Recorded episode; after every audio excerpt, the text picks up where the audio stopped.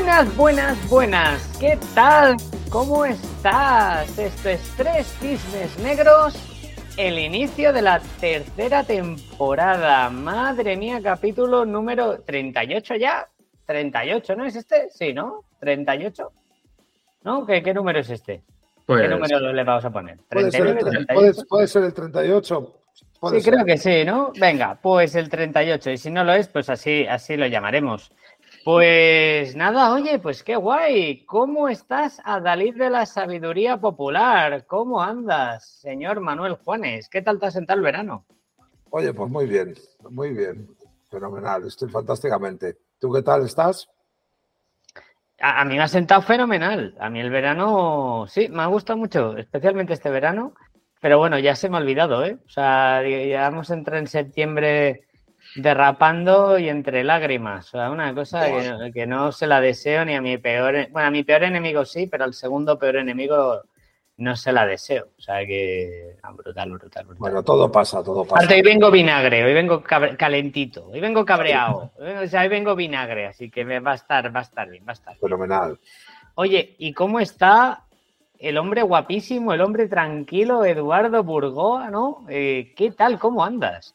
Pues muy bien. La verdad es que el verano me ha hecho incluso más tranquilo, ¿no? O sea, ha sido verano, al menos las vacaciones, como muy, como muy zen, digo yo. O sea, creo que ha sido muy, no sé, mucha desconexión.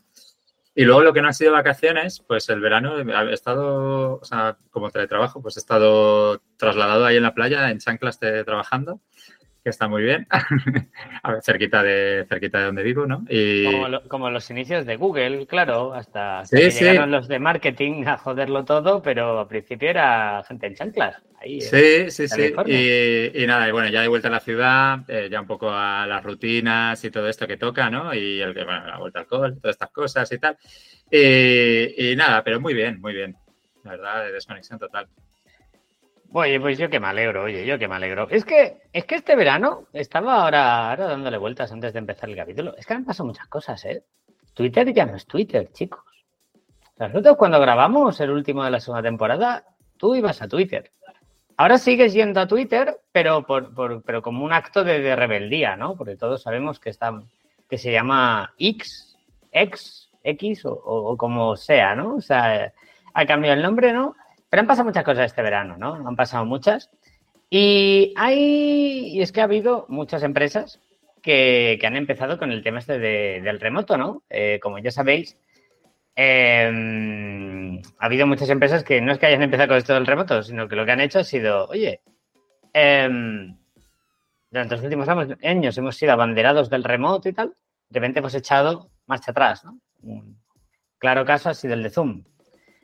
Así que hoy, amigos y amigas, vamos a hablar del remoto, vamos a hablar un poco de muchas de las cosas que está moviendo todo este, todo este tema, ¿no? Remoto sí, remoto no, remoto solo los fines de semana, así que vamos a ver hacia dónde nos lleva esta madriguera de conejos. Manu, eh, vamos a empezar con una pregunta, pregunta suave pero que tiene su qué.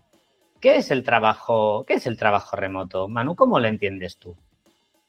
Vamos a ver, pues yo la verdad que, que no tengo mucha idea sobre el tema y creo que tampoco es una cosa que está clara, porque a mí la primera duda y repreguntando a la pregunta que me haces tú es si tenemos claro que todos hablamos de lo mismo cuando decimos teletrabajo o trabajo en remoto, etcétera, etcétera, ¿no? Porque, porque al final creo que es un reduccionismo, ¿no? Y es, se ha atribuido a que ha habido una modificación del lugar donde se trabaja y hemos perdido de vista que creo que es un cambio en las formas de producción, ¿no? Y que tiene que ser una cosa mucho más allá, que va mucho más allá del lugar. No sirve con denominar teletrabajo a una persona que en vez de estar en un, en un lugar compartiendo espacio con, con los medios de producción de la empresa, utilizando el término a lo mejor un poco marxista, pero que viene mucho al uso, ¿vale? Lo hace desde su casa. Porque si tú no has adaptado unas formas de trabajo y unos, unos procesos, pues al final, al final el teletrabajo eh, pues no se está produciendo, ¿no? Porque se producen cuellos de botella y se produce una serie de historias porque no están adaptados a los procesos. Entonces yo creo que es eso, creo que es muy reduccionista hablar del teletrabajo como un mero elemento que está sujeto al lugar desde el que tú trabajas, ¿no? Bien un entorno deslocalizado, bien en tu casa, bien en otro país, ¿no? Esto también se concatenó mucho con el, con el rollo este trending de la gente como que va viajando y va trabajando, ¿no? Que es que, bueno, pues, pues entonces, claro, al final tenemos ahí, pues como siempre, una sopa de cuestiones muy complejas, ¿no? Y, al final, al cabo, lo que se hemos utilizado esa forma reduccionista, ¿no? Pues al final el teletrabajo es una forma de, desempeñarse en el trabajo en el cual los trabajadores de una compañía, ¿vale? En vez de estar en un mismo compartiendo espacio físico, pues están en diferentes espacios físicos y están trabajando de forma telemática. Eso sería el teletrabajo. El trabajo en remoto sería otra cuestión mucho más avanzada que tendría mucho más que ver con los procesos y con las formas de producción. La capacidad de que una compañía sea capaz, sea capaz de captar, eh, crear y entregar valor de una forma deslocalizada y con unos procesos que no tienen que ver solo con el, con el lugar, sino que tienen también que ver con los usos horarios, con las culturas, con etcétera, etcétera, y que tiene mucho más que ver con un modo de trabajo mucho más ligado pues, a, una situación de globalización, ¿no? que igual que estamos en una situación en un modo de producción capitalista que conocíamos desde el año 1870, sí que es verdad que hay una capa que es novedosa, que tiene que ver con eso de la globalización y donde el mundo cada vez está funcionando en tiempo real, en, usos horarios de 24 horas, etcétera, etcétera. Y entonces ahí sí que las empresas han tenido que adaptarse y generar procesos para poder trabajar y aprovechar el potencial de estar en muchos países, con muchas culturas, con muchos tipos de trabajadores, etcétera, etcétera. Y se han visto obligados de alguna manera a tener que generar modelos de trabajo en remoto. ¿Qué pasa? Que llegó el COVID y el COVID aceleró e hizo que se tomaran atajos ¿no? y que se llamara trabajo remoto a lo que nos vimos obligados, que fue el teletrabajo. Eso que nos ha generado hipotecas, nos ha generado hipotecas de entender mal lo que es el teletrabajo y haber entendido el teletrabajo como un fin, cuando creo que el teletrabajo tiene que ser un medio. Un medio en esa lógica, en esa ecuación de valor. ¿no? El teletrabajo será apropiado para algunas personas, para algunas empresas, para algunos procesos, siempre y cuando tengamos presente que es un medio para garantizar que estamos siendo capaces de entregar y, captar valor. Si es un fin solo, pues no, oye, eh, hay empresas que el teletrabajo o el trabajo en remoto es una, es una obligación porque si no, no encuentran trabajadores. Pues bueno, es un medio para poder conseguir ese talento. Pero si luego te vas dando cuenta con el tiempo que pierdes unidades de rentabilidad, pues al final a lo mejor pues te, ves obligado a, volver atrás, ¿no? Y, creo que sería pues mucho más interesante no tomarlo en unos términos de máximo, como que el trabajo remoto tiene entidad propia y es un fin en sí mismo, sino que es un medio, y es un medio al servicio de la productividad. Hay sitios donde aporta y hay sitios donde rinden. Las compañías ahora ya tienen tres récords para ver qué pasa y algunas deciden apostar por ellos y otros pues deciden recoger cable. Es normal, ¿no? Es un medio, una nueva forma de, organización del trabajo, ¿no? No, no, un elemento en sí mismo. Lo que pasa es claro, como siempre ha estado pintado de la purpurina, de los trabajadores nómadas, de una historia, y parecía que todo, ¿sabes? Eh, pues como siempre, se ha intentado enfocar y definir de una forma integral un montón de casuísticas distintas, ¿no? Y sobre todo también, pues han tomado atajos obligados por el tema de la pandemia y al final eso, bueno, pues, pues, pues ha complicado un poco la toma de decisiones, ¿no? Porque ahora, claro, es, complicado recoger cables, se está penalizando mucho aquellas compañías que deciden volver a modelos presenciales y bueno, veremos a ver en qué maduras. Es que esto es una cuestión muy novedosa, ¿no? Muy bien, oye, Edu, ¿tú cómo lo ves? Eh, bueno, la pregunta, ¿no? De qué es el, qué es el remoto, ¿no? Que era, eh, pues, o sea, sí que es verdad que hay, que puede haber como mucha, muchos niveles de remoto, ¿no? Niveles de, de madurez, ¿no? Pero creo que sí que hay un mínimo, ¿no? Porque hay veces que, que llamamos remoto a cosas que, creo que no lo son, ¿no? O sea, yo creo que el mínimo de para que algo sea remoto es que permite a esa persona que trabaja en remoto eh, vivir donde quiera, ¿no? O sea, quiere decir que es un poco el eh, trabajar desde donde quiera, ¿no? Entonces, si creo que cumpliéndose eso, pues a partir de ahí es trabajo remoto. Luego es verdad que, claro, que hasta qué nivel eh, hay empresas que trabajan con trabajo remoto que, que, bueno, que la madurez que a lo mejor el sistema de trabajo es muy similar a como si trabajas en la oficina. Pues, pues sí, o sea que se trabaja muy síncronamente, eso, eso es un nivel, ¿no? Digamos, y luego pues hay desde ahí hasta los que trabajan completamente asíncrono, ¿no? Eh, que, que es, digamos, el máximo nivel de, o que tienen equipos eh, repartidos por todo el mundo, ¿no? Que digamos pues que tienen eh, esos niveles de asincronía que permiten la coordinación entre franjas horarias que, con solape mínimo o ninguno, ¿no? O sea, que permiten esa continuidad digamos, de la, pues, bueno, de sí, de la entrega de valor, ¿no? De, la empresa, ¿no? Eh, eh, estando completamente distribuido. Pero creo que sí que hay un mínimo y creo que sí que al final el remoto, pues eso, pues que puede estar en cualquier parte remota trabajando, ¿no? Eso creo que es el... Porque a veces creo que, que ya se llega al punto, ¿no? De, de que es el de decir, oferta de trabajo dos días en remoto. Es que dos días en remoto el resto en Barcelona o en Madrid, es que eso no es trabajo remoto. O sea, eso no permite, o vamos, difícilmente, difícilmente eh, permite a alguien ¿no? Eh, hacer su vida en otro sitio ¿no? y, aportar desde allí. ¿no? O sea, entonces creo que creo que ese es un tema que, yo cortaría por ahí, ¿vale? Y que luego lo demás, pues, son niveles de madurez. Yo, no voy a aportar nada a lo que habéis dicho porque estoy muy de acuerdo. De hecho, podríamos eh, ahondar en, esto pasa, ¿eh? Ofertas laborales que te dicen full remote. Luego llegas, haces la entrevista y cuando te han cogido, te dicen, bueno, es full remote, pero iremos poco a poco. Primero yo quiero que estés, este primer trimestre, que cojas el ADN de la empresa. ¿no? Y es como eh, esa manera que tienen. Y entonces poco a poco, pues empezaremos con 4 o 1. Y luego, pues poco a poco, y al final eh, te han jodido. Eso es lo que no te das cuenta. Eh, sí, sí, esto, esto pasa. Yo fijaos, eh, el, motivo por el que a, mí este me parece un, tema, un tema muy chulo es porque genera una polaridad, una cuestión tan económica y es, o sea, pocas veces he visto algo, algo tan polarizante. Hace unos meses eh, me cayó una funa en Twitter.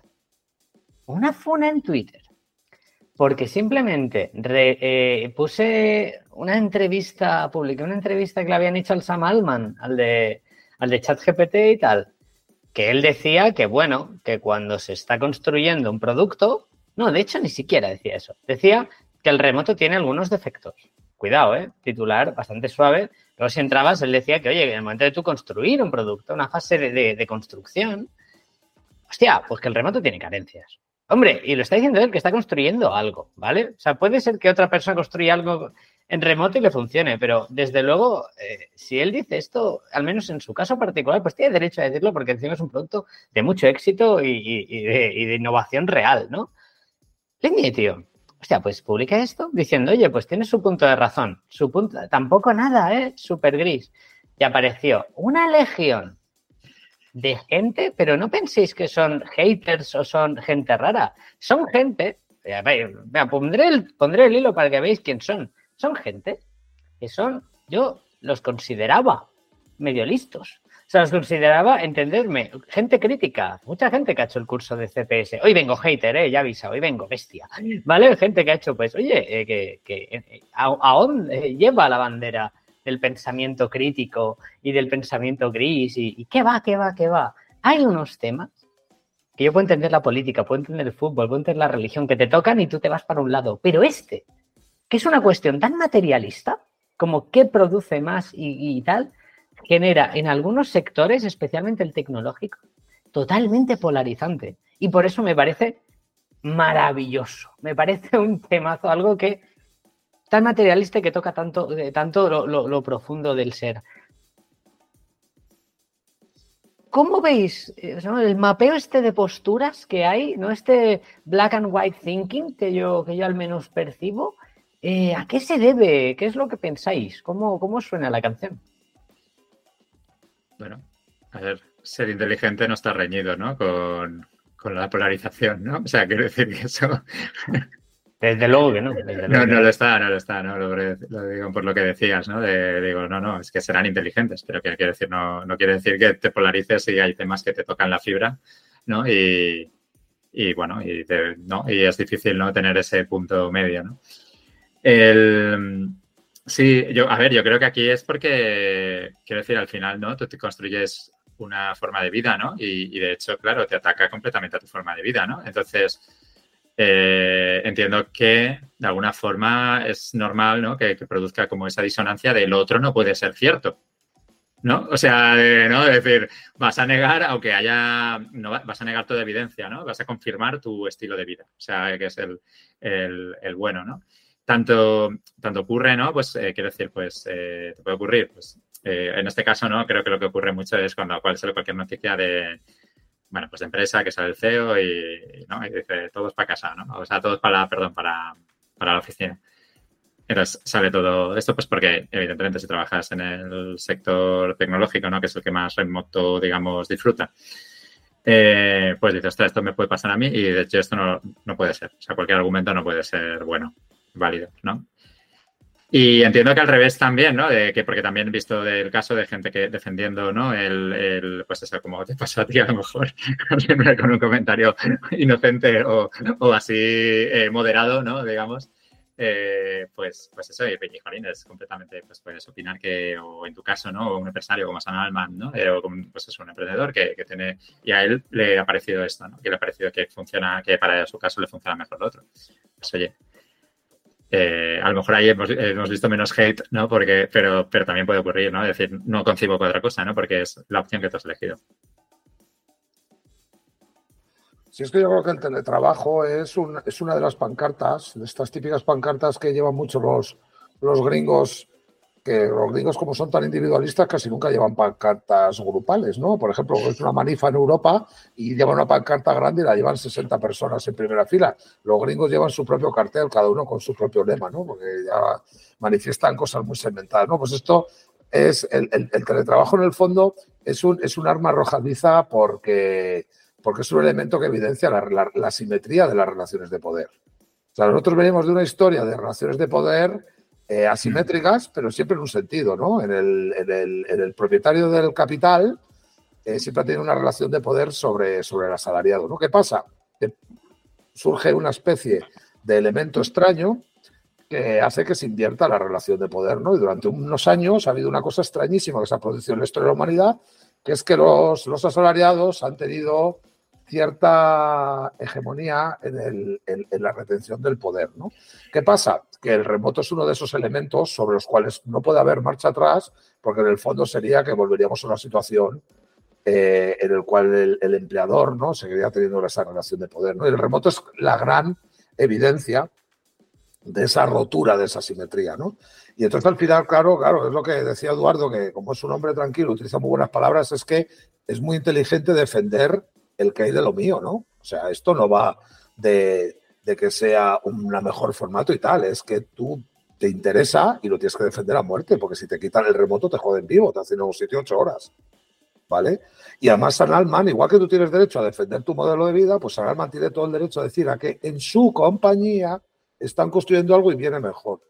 Y eso es verdad. Y yo comparto esa idea y lo que decía Ubaldo, lo entiendo lógicamente.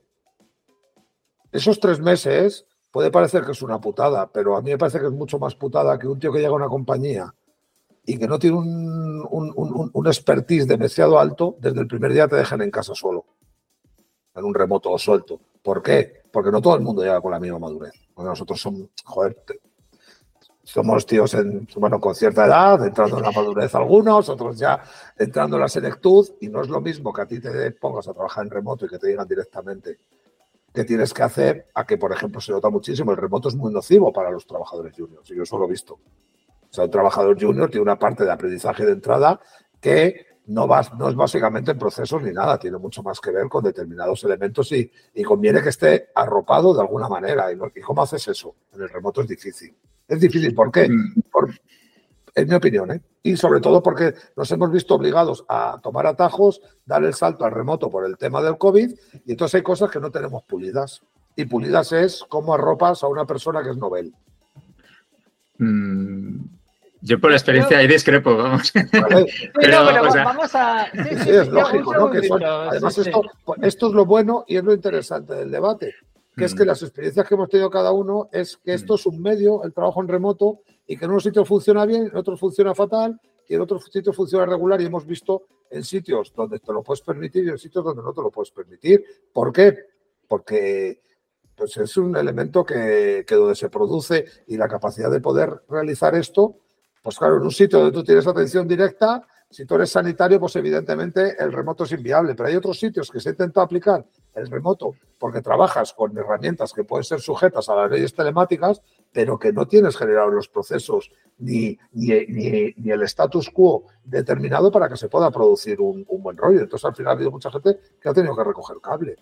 Y entiendo que discrepes, ¿eh? porque son mm. cuestiones. Yo he visto en sitios donde tiene mucho que ver con elementos, pues eso, contextuales y, particulares de cada situación, ¿no? Entonces, lo que en, este caso mm. decía San Alman, pues yo lo he visto, por ejemplo, en una compañía en la que participo, que es de desarrollo de videojuegos, y cuando llega la gente junior, muy junior, pues hasta que la gente se hace, tú no le puedes dejar trabajar en casa, ¿sabes? O sea, eh, trabajar en casa permitiendo que utilice el atajo, ¿no? Eh, utilizar un modelo remoto, porque sufren y sufren las dos partes, ¿eh? Yo, yo, fijaos, a mí lo que me sorprende, eh, y, vuelvo a, lo que había dicho al principio, ¿no? Me sorprende mucho. Yo puedo entender que la gente defienda lo suyo, vuelvo un poco al principio, ¿eh?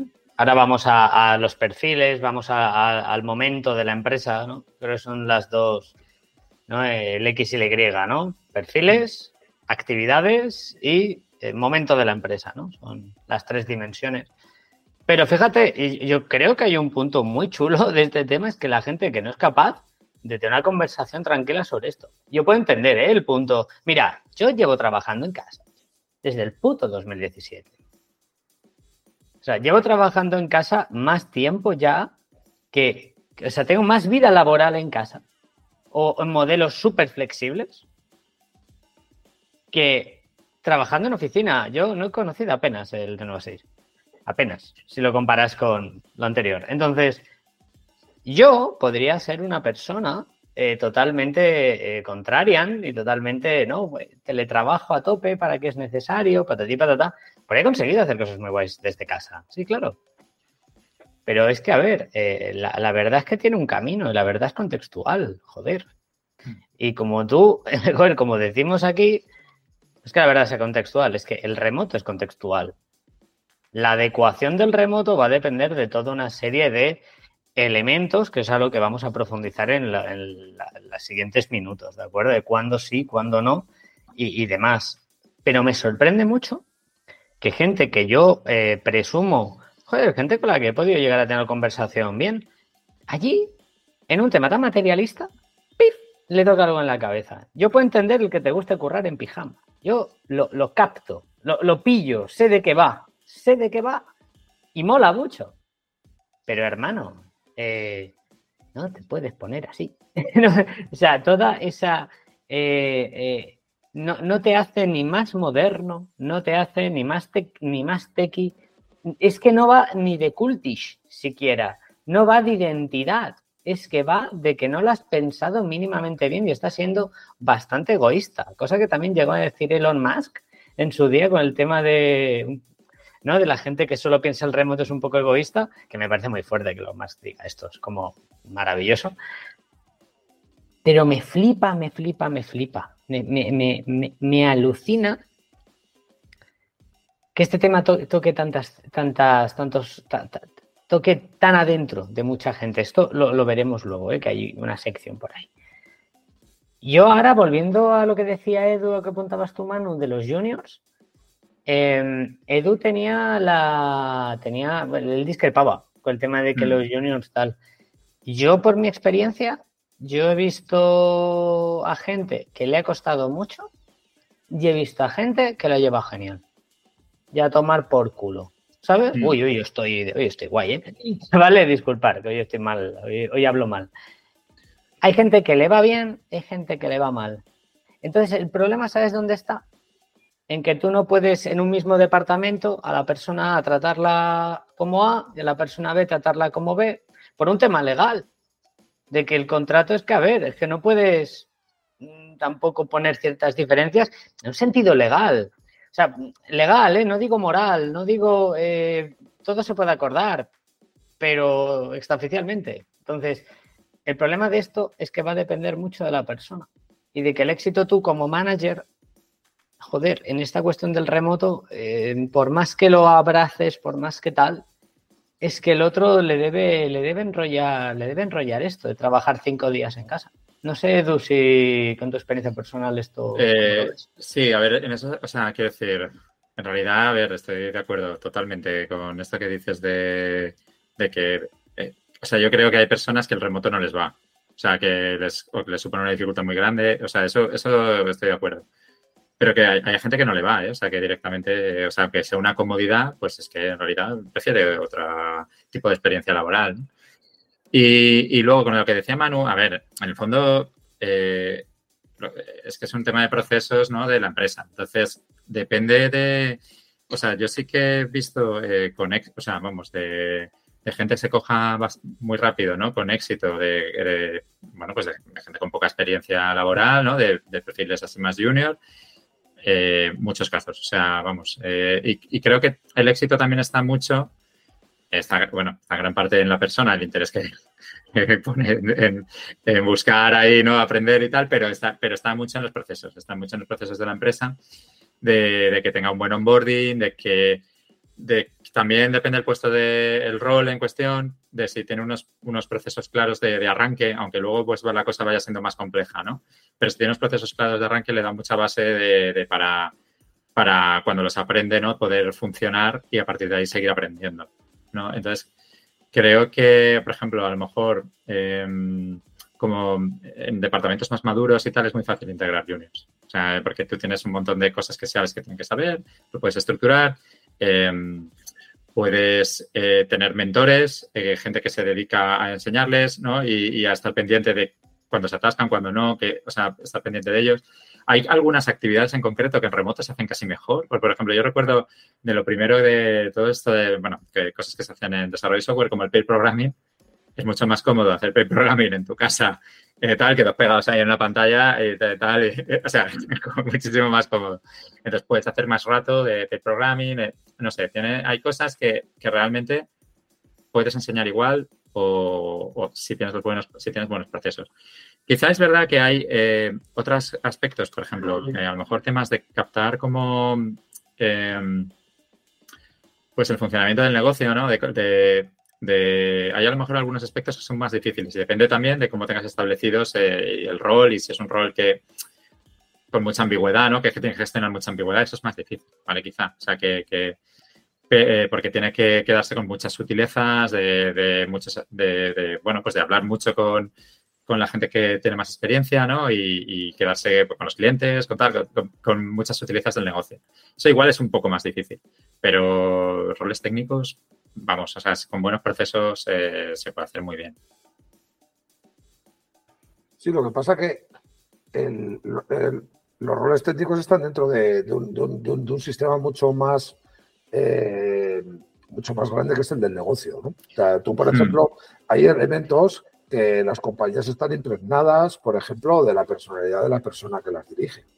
O sea, hmm. si tú eres un tipo que premias la autonomía o eres un tipo que desconfías de la autonomía, ¿no? Porque eres un controlador patológico, eso ya te hace que directamente tu posición, y estamos abundando en lo mismo, ¿no? Es que, frente al, trabajo en remoto no se puede entender como una entidad estanco, como una entidad que, no tenga esas aristas, ¿no? Sino que es que es un medio que tú puedes utilizar, pero que tienes que tener un diagnóstico claro de qué gente tienes dentro. Si tú tienes gente que, pues por ejemplo, cuando hemos hablado muchas veces de la seguridad psicológica, gente que necesita que le, que le validen cualquier decisión, pues no, no, no puedes tener unos procesos hiperdepurados, pero hay un tío que está en un sitio acojonado porque tiene que hacer una acción y no sabe si tiene que preguntar, si no tiene que preguntar.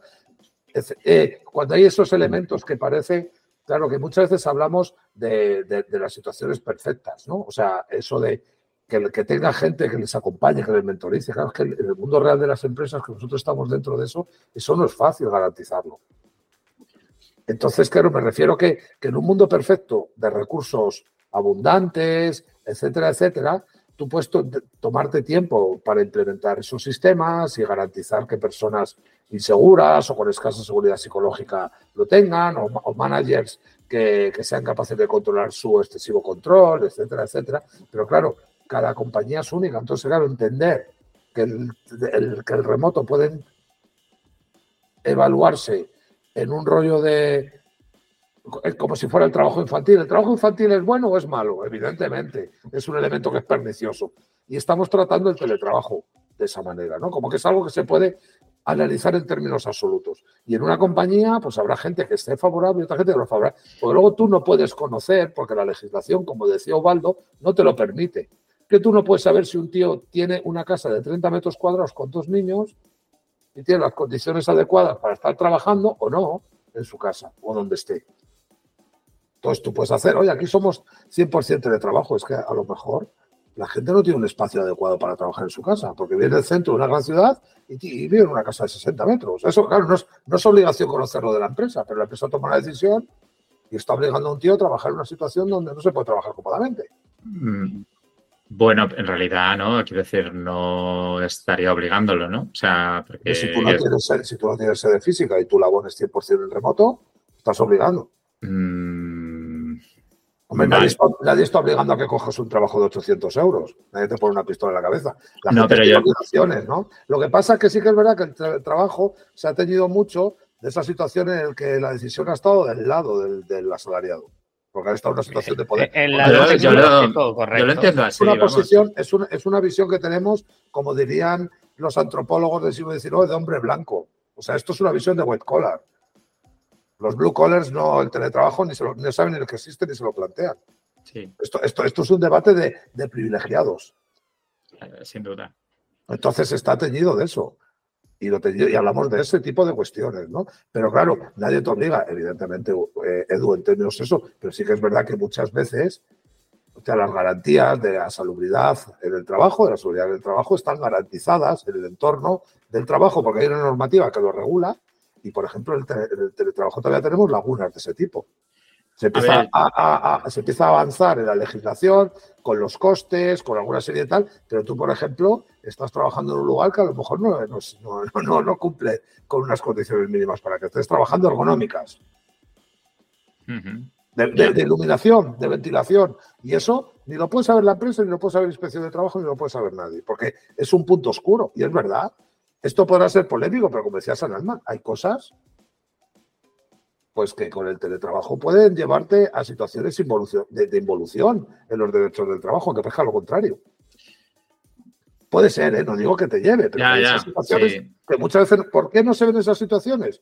Porque hay que ser sinceros, yo llevo, yo trabajo básicamente desde mi casa, aunque voy a oficinas a hacer cosas y tal, pero básicamente en el año 2013 en el que empecé a trabajar por mi cuenta y con mis historias, porque siempre está mucho más a gusto en casa. Y aunque hayamos tenido oficinas, yo siempre he ido lo menos posible por, por una cuestión de que a mí me encaja, pero hay otra gente que no le encaja en absoluto y que, y que es un rollo pernicioso, pues porque, pues hostia, porque a la gente le, la chucha en la salud mental, ¿eh? que no es fácil, que estar todo solo, que no es fácil, ¿eh? que hay que tener la piel muy gruesa para tirarte 10 años o 11 años como llevas tú trabajando solo, en casa, tomando decisiones, organizando el lugar de trabajo con el lugar donde vive tu familia, organizando tu tiempo, eh, controlando la procrastinación, controlando el tema de los problemas de socialización que te llevan a una reunión y llevan dos días sin hablar con nadie y tienes que soltarte ahí y hacer como que... Oye, que esos puntos negros están ahí. ¿Los queremos negar? Los queremos negar. ¿Qué pasa? Que es un debate ahora mismo controlado pues, por, los, por los trabajadores de cuello blanco e idealizado. Que todo el mundo tiene espacio, que todo el mundo tiene las garantías. No es así. y muchas compañías pequeñas, y termino, muchas compañías pequeñas tienen un problema enorme respecto a la seguridad, respecto a los sistemas, respecto a tal, porque son elementos complicados y complejos. A ver, yo parto de la base y no sé si me genera duda ahora si es correcto, pero de que entiendo que en la opción de que tú puedes trabajar desde donde quieras, puedes trabajar desde una oficina. O sea, que, quiero decir que otra cosa es que tú, está, eh, quiero decir, vas a, bueno, estás eh, aplicando un trabajo que está en otra ciudad en la que no vas a querer vivir. O sea, ya es Pero creo que hay una parte de voluntariedad y que es verdad que, aunque sea voluntaria puede suponer una evolución, una involución. En algunos casos sí, claro, puede ser. Puede ser que para esa persona pues tenga peores condiciones y tal y, podría llegar a pasar, claro, sí. sí o sea, no, no es, claro, no es negar eso, sino que de alguna forma eh, simplemente matizar que creo que sí que es, o sea, lo entiendo como que el remoto en sí mismo sí que es algo voluntario. Sí, a, ver, a ver, claro, o sea, a ver, eh, objeto con la carga semántica palabra involuntario, ¿sabes? Creo que, también habría que, que, quizás, eh, no, hay que verla tan dura.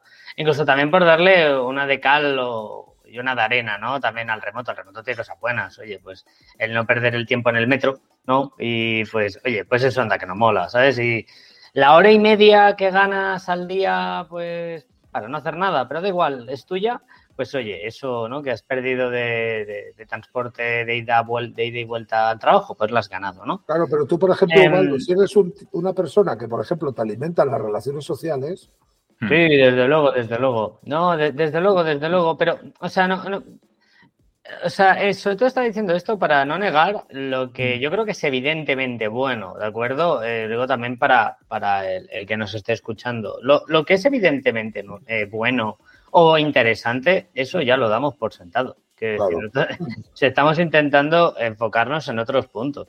Vamos a hablar hasta de ciberseguridad, ¿eh? que esto es un melón de, de los guapos ¿eh? también. que a veces yo pienso en algunas cosas que, que, que, de freelance he llegado a hacer y pienso, madre mía, esto, esto, no, me, irte a, un, a una cafetería y enchufarte ahí, ¿no? Con ciertas herramientas, pues yo qué sé, ¿no? Pues a veces da al wifi de una cafetería, ¿no? Pues qué sé yo, ¿no? Habría, habría que mirarlo, ¿no? Em, yo creo que queda claro que hay juniors que sí, juniors que no, pero yo os lanzo una pregunta. Eh, ¿El momento de la empresa importa? Evidentemente, una empresa en fase de introducción hace unas cosas, una en fase de crecimiento hace otras, las de madurez hacen otras y las de declive eh, o mueren o hacen como Steve Jobs. Entonces, yo lanzo el velón. ¿Creéis que el remoto es para cualquier momento? ¿no? Ya que vamos a crear estos cuatro un poco para diferenciarlo. Eh, al final es una representación gráfica simplista. Pero bueno, ¿no? Eh, vale para cualquier momento, depende de la actividad a mí me da la sensación de que una empresa en fase de introducción, sobre todo muy pre-introducción, muy al inicio, muy de crear algo, me da la percepción, o al menos lo que yo he vivido, es que juntos pasan más cosas. Y, soy el millennial de los tres, ¿eh? pero pasan más cosas. Tengo una pizarra detrás, también me, ¿sabes? O sea, eh, yo, soy, millennial también, ¿eh? Nah, pero eres millennial, nah, pero, está el millennial, o sea, no, hay millennials. Hay, millennials y millennials. hay millennials y millennials, sí, sí, sí. Eh, pero bueno, ¿qué, quiere decir? Es que en, en la fase de introducción, muy pre-introducción, estamos creando algo. Yo he intentado crear cosas a distancia y también he intentado crear cosas juntos. Y juntos pasan más cosas. Em, vamos a empezar por aquí. ¿Creéis que el tema de la creación es mejor en equipo? No sé, contarme, contarme vuestra experiencia. Yo, por ejemplo, voy a ser muy breve de esto. Creo que tiene que ver mucho más con la naturaleza de problemas que resuelves que con el tamaño. Porque nos estamos, sesgamos siempre a nuestra percepción. Los que hemos intentado crear cosas para resolver problemas, evidentemente el estar juntos nos ayuda. Pero si tú realmente vas a crear una historia para generar unos problemas, por ejemplo, como hacer trimestres de IVA, te da igual estar donde estás. Me refiero, y no, es peyorativo, pero me refiero, claro, cuando tú tienes que construir una solución. no, no, no. Cuando construyes una solución y el problema, entre comillas, es desconocido, evidentemente ayuda mucho estar juntos porque pasan esas cosas. Cuando realmente tú te vas a dedicar a resolver un problema que ya está eh, de alguna manera eh, definido por un marco legal o por un proceso que es meridianamente claro, pues evidentemente tú puedes estar y pueden pasar cosas, pero cuando tú te tienes que poner a picar factura para hacer impuestos trimestrales, pues evidentemente tampoco es necesario que pase gran cosa. ¿Por qué? Porque la, resolución del problema, la vía de resolución ya está dada y tú lo único que tienes que hacer es, pues como mucho optimizarlo. Entonces, claro, mucho tiene que ver la naturaleza del problema. Y hay compañías pequeñitas que, que no están creando soluciones a problemas, sino que están directamente dando una solución que ya está regulada y sin embargo hay de las grandes que sí que están construyendo soluciones, como puede ser el caso que decías de San Alma, ¿no? que es una compañía ya grande, pero que está resolviendo una cosa y le viene bien estar juntos. Y una gestoría pequeñita, otras personas, pues pueden estar deslocalizados, ¿sabes? Espera, espera, espera, espera. Y, ya te doy la palabra, Edu, pero voy a, a una pregunta. ¿No crees que existe, hay una paradoja entre las startups que intentan crear algo nuevo, más o menos innovador eh, y no, eso es eso, no hacer contabilidad con el Excel de toda la vida. No hay una paradoja en que estas empresas precisamente, ¿no? Que quizás, y digo quizás, em, les podría ir bien el hecho de trabajar juntos, pero prefieren el remoto porque es más cool. Puede haber otra razón, que sea la atracción de talento. ¿eh? puede, haber otra razón, que sea la atracción de talento. ¿eh? Esa, también, esa y esa puede ser una buena decisión. Pero hay una paradoja ahí entre crear algo y, el remoto, al menos tal y como yo la entiendo. Y ahora Edu aquí me va, me va a lanzar a los leones. Adelante. Eh, no, la verdad es que no, o sea, pues no lo sé. O sea, la, pregunta, ¿no? En la fase de introducción, no, no lo he vivido, ¿no? Y, claro, ya están empezando referencias. Sí que hay algunas empresas, ¿no? Que han hecho 100% remoto desde el principio. Pero son pocos ejemplos, ¿no? O sea, son, pues eso, no sé si Zapier, yo creo que empezaron. WhatsApp, ¿no? Zapier, Git, eh, ¿cómo se llama? GitLab, ¿hay alguna? ¿WhatsApp? Era remoto desde el principio, pues. Yo creo, yo creo, que fue por, pero por, por, orgánico, ¿no? Porque fue así, ¿no? ¿Sabes? O sea, como. sí, Automatic, ¿no? También empezó remoto 100% desde el principio.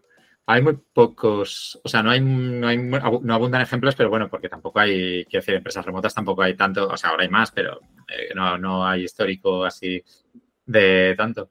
Y no, yo no lo he vivido, o sea, yo he vivido el, paso de, de, estar colocalizado, o sea, luego pues a pasar a todo eso a remoto, pero, pero es verdad que ya, eh, bueno, por lo menos tienes una dinámica, ¿no? Y tienes un, em, un equipo inicial, ¿no? Eh, que, y luego pues vivir la fase de crecimiento en, en remoto, ¿no?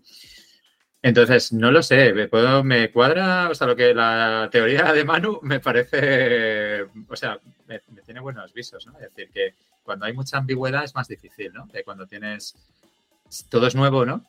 Y con algo, con un problema muy innovador, con los problemas no están claros, tienes que tal, ¿no? Necesitas como que a lo mejor todas esas microinteracciones suman más, ¿no? Pero, pero no lo sé, ¿eh? no lo sé. Supongo que hay, hay casos, ¿no? También de, o sea, existen casos de empresas más o menos innovadoras, ¿no? Que han empezado de cero. A mí la, la percepción que me, que me genera todo esto es que mm, el remoto tiene unas ventajas clarísimas, eh, y que, pero que los white collars, pues hemos querido no apartar eh, de, la vista, pues los puntos malos que tiene, pues cualquier cosa. O sea, cualquier cosa en esta vida tiene algo, algo malo, ¿no? Entonces, no lo hemos querido ver eh, y lo hemos querido aplicar como una receta que vale para, para absolutamente todo, ¿no? Para cualquier momento, para cualquier perfil, para cualquier circunstancia, ¿no? Yo, por ejemplo, tengo esta percepción ¿eh? con respecto a las fases de introducción y creo que conforme se llega, si es que llegas a fase de crecimiento, a la fase de madurez, ya puedes empezar a trabajar eh, ciertos elementos así, si es que evidentemente tu misión, visión, valores te acompaña y demás, ¿eh? por supuesto. Pero yendo a esto, a mí me hace mucha gracia ver cómo Meta, o es que esta me parece maravillosa, Zoom, Ahora, el, pues, si no lo sabe nuestro querido oyente Zoom, ¿no? la herramienta de videoconferencia, ha hecho un 100% a todo el mundo para que vuelva a la oficina, ¿no? Este me, parece algo súper chulo, ¿no? Porque es como visión, misión, valores, ¿no? O yo qué sé, o no. Y entonces me llama mucho la atención que gente que de grandes empresas que están en unas fases, vamos a decir, de crecimiento madurez, eh, están optando por esto. Y creo que es muy fácil caer en, el, en la idea de que son unos psicópatas micromanagers. Quiero decir, es muy, es muy fácil pensar esto rápidamente, decir, no, no, es que en verdad les pone lo de no ser el señor presidente y llegar a, la empresa que no una persona le entregue el café. Puede pasar, y esto pasa y pasará.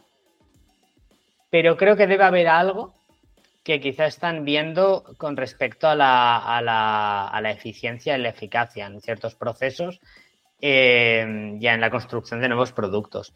He estado buscando estudios, los poquitos que hay, porque todo empezó más o menos a estudiarse esto en la parte de 2020, muy poca previa al 2020. Da igual, es puro zeitgeist, quiero decir, o está los que apoyan el Zeitgeist y los que no lo apoyan. Quiero decir, en verdad, medir la rentabilidad en tres. O sea, no busquéis estudios porque no hay ninguno especialmente bueno y te puedes encontrar los mismas, eh, mismos medios, eh, como el MIT y tal, por un lado criticarlo y por otro lado eh, adorarlo, ¿no? En diferentes etapas. Es que da igual, es como tú crees esa investigación y el diseño de la misma. Entonces, leñe. Em, ¿Las tecnológicas están, están echando marcha atrás? ¿Han visto algo que el resto no hemos visto? ¿O es un tema de ego y ya está? Que también puede, también me lo creo. ¿O es un poco de todo? ¿Cómo, cómo lo ves, Manu? Quiero escuchar al señor Vinagre ahora. No, yo creo que yo creo que las, las, empresas son sistemas. Y como sistemas que son, muchas veces, pues sabemos que las relaciones que se producen entre partes pues no tiene el resultado esperado, ¿no? Hay unos flujos de retroalimentación, unos delay, unas historias que la gente que está dentro y está viendo con, luces largas lo que sucede dentro, pues puede percibir los demás, ¿no? No creo que, espero, espero por el bien de la humanidad, ¿vale? Que no todo se lleve a cosas, como tú has dicho, Waldo, tan pequeñas como, como el mero del control presencial o cuestiones de estas, ¿no? Sino que puede haber algo.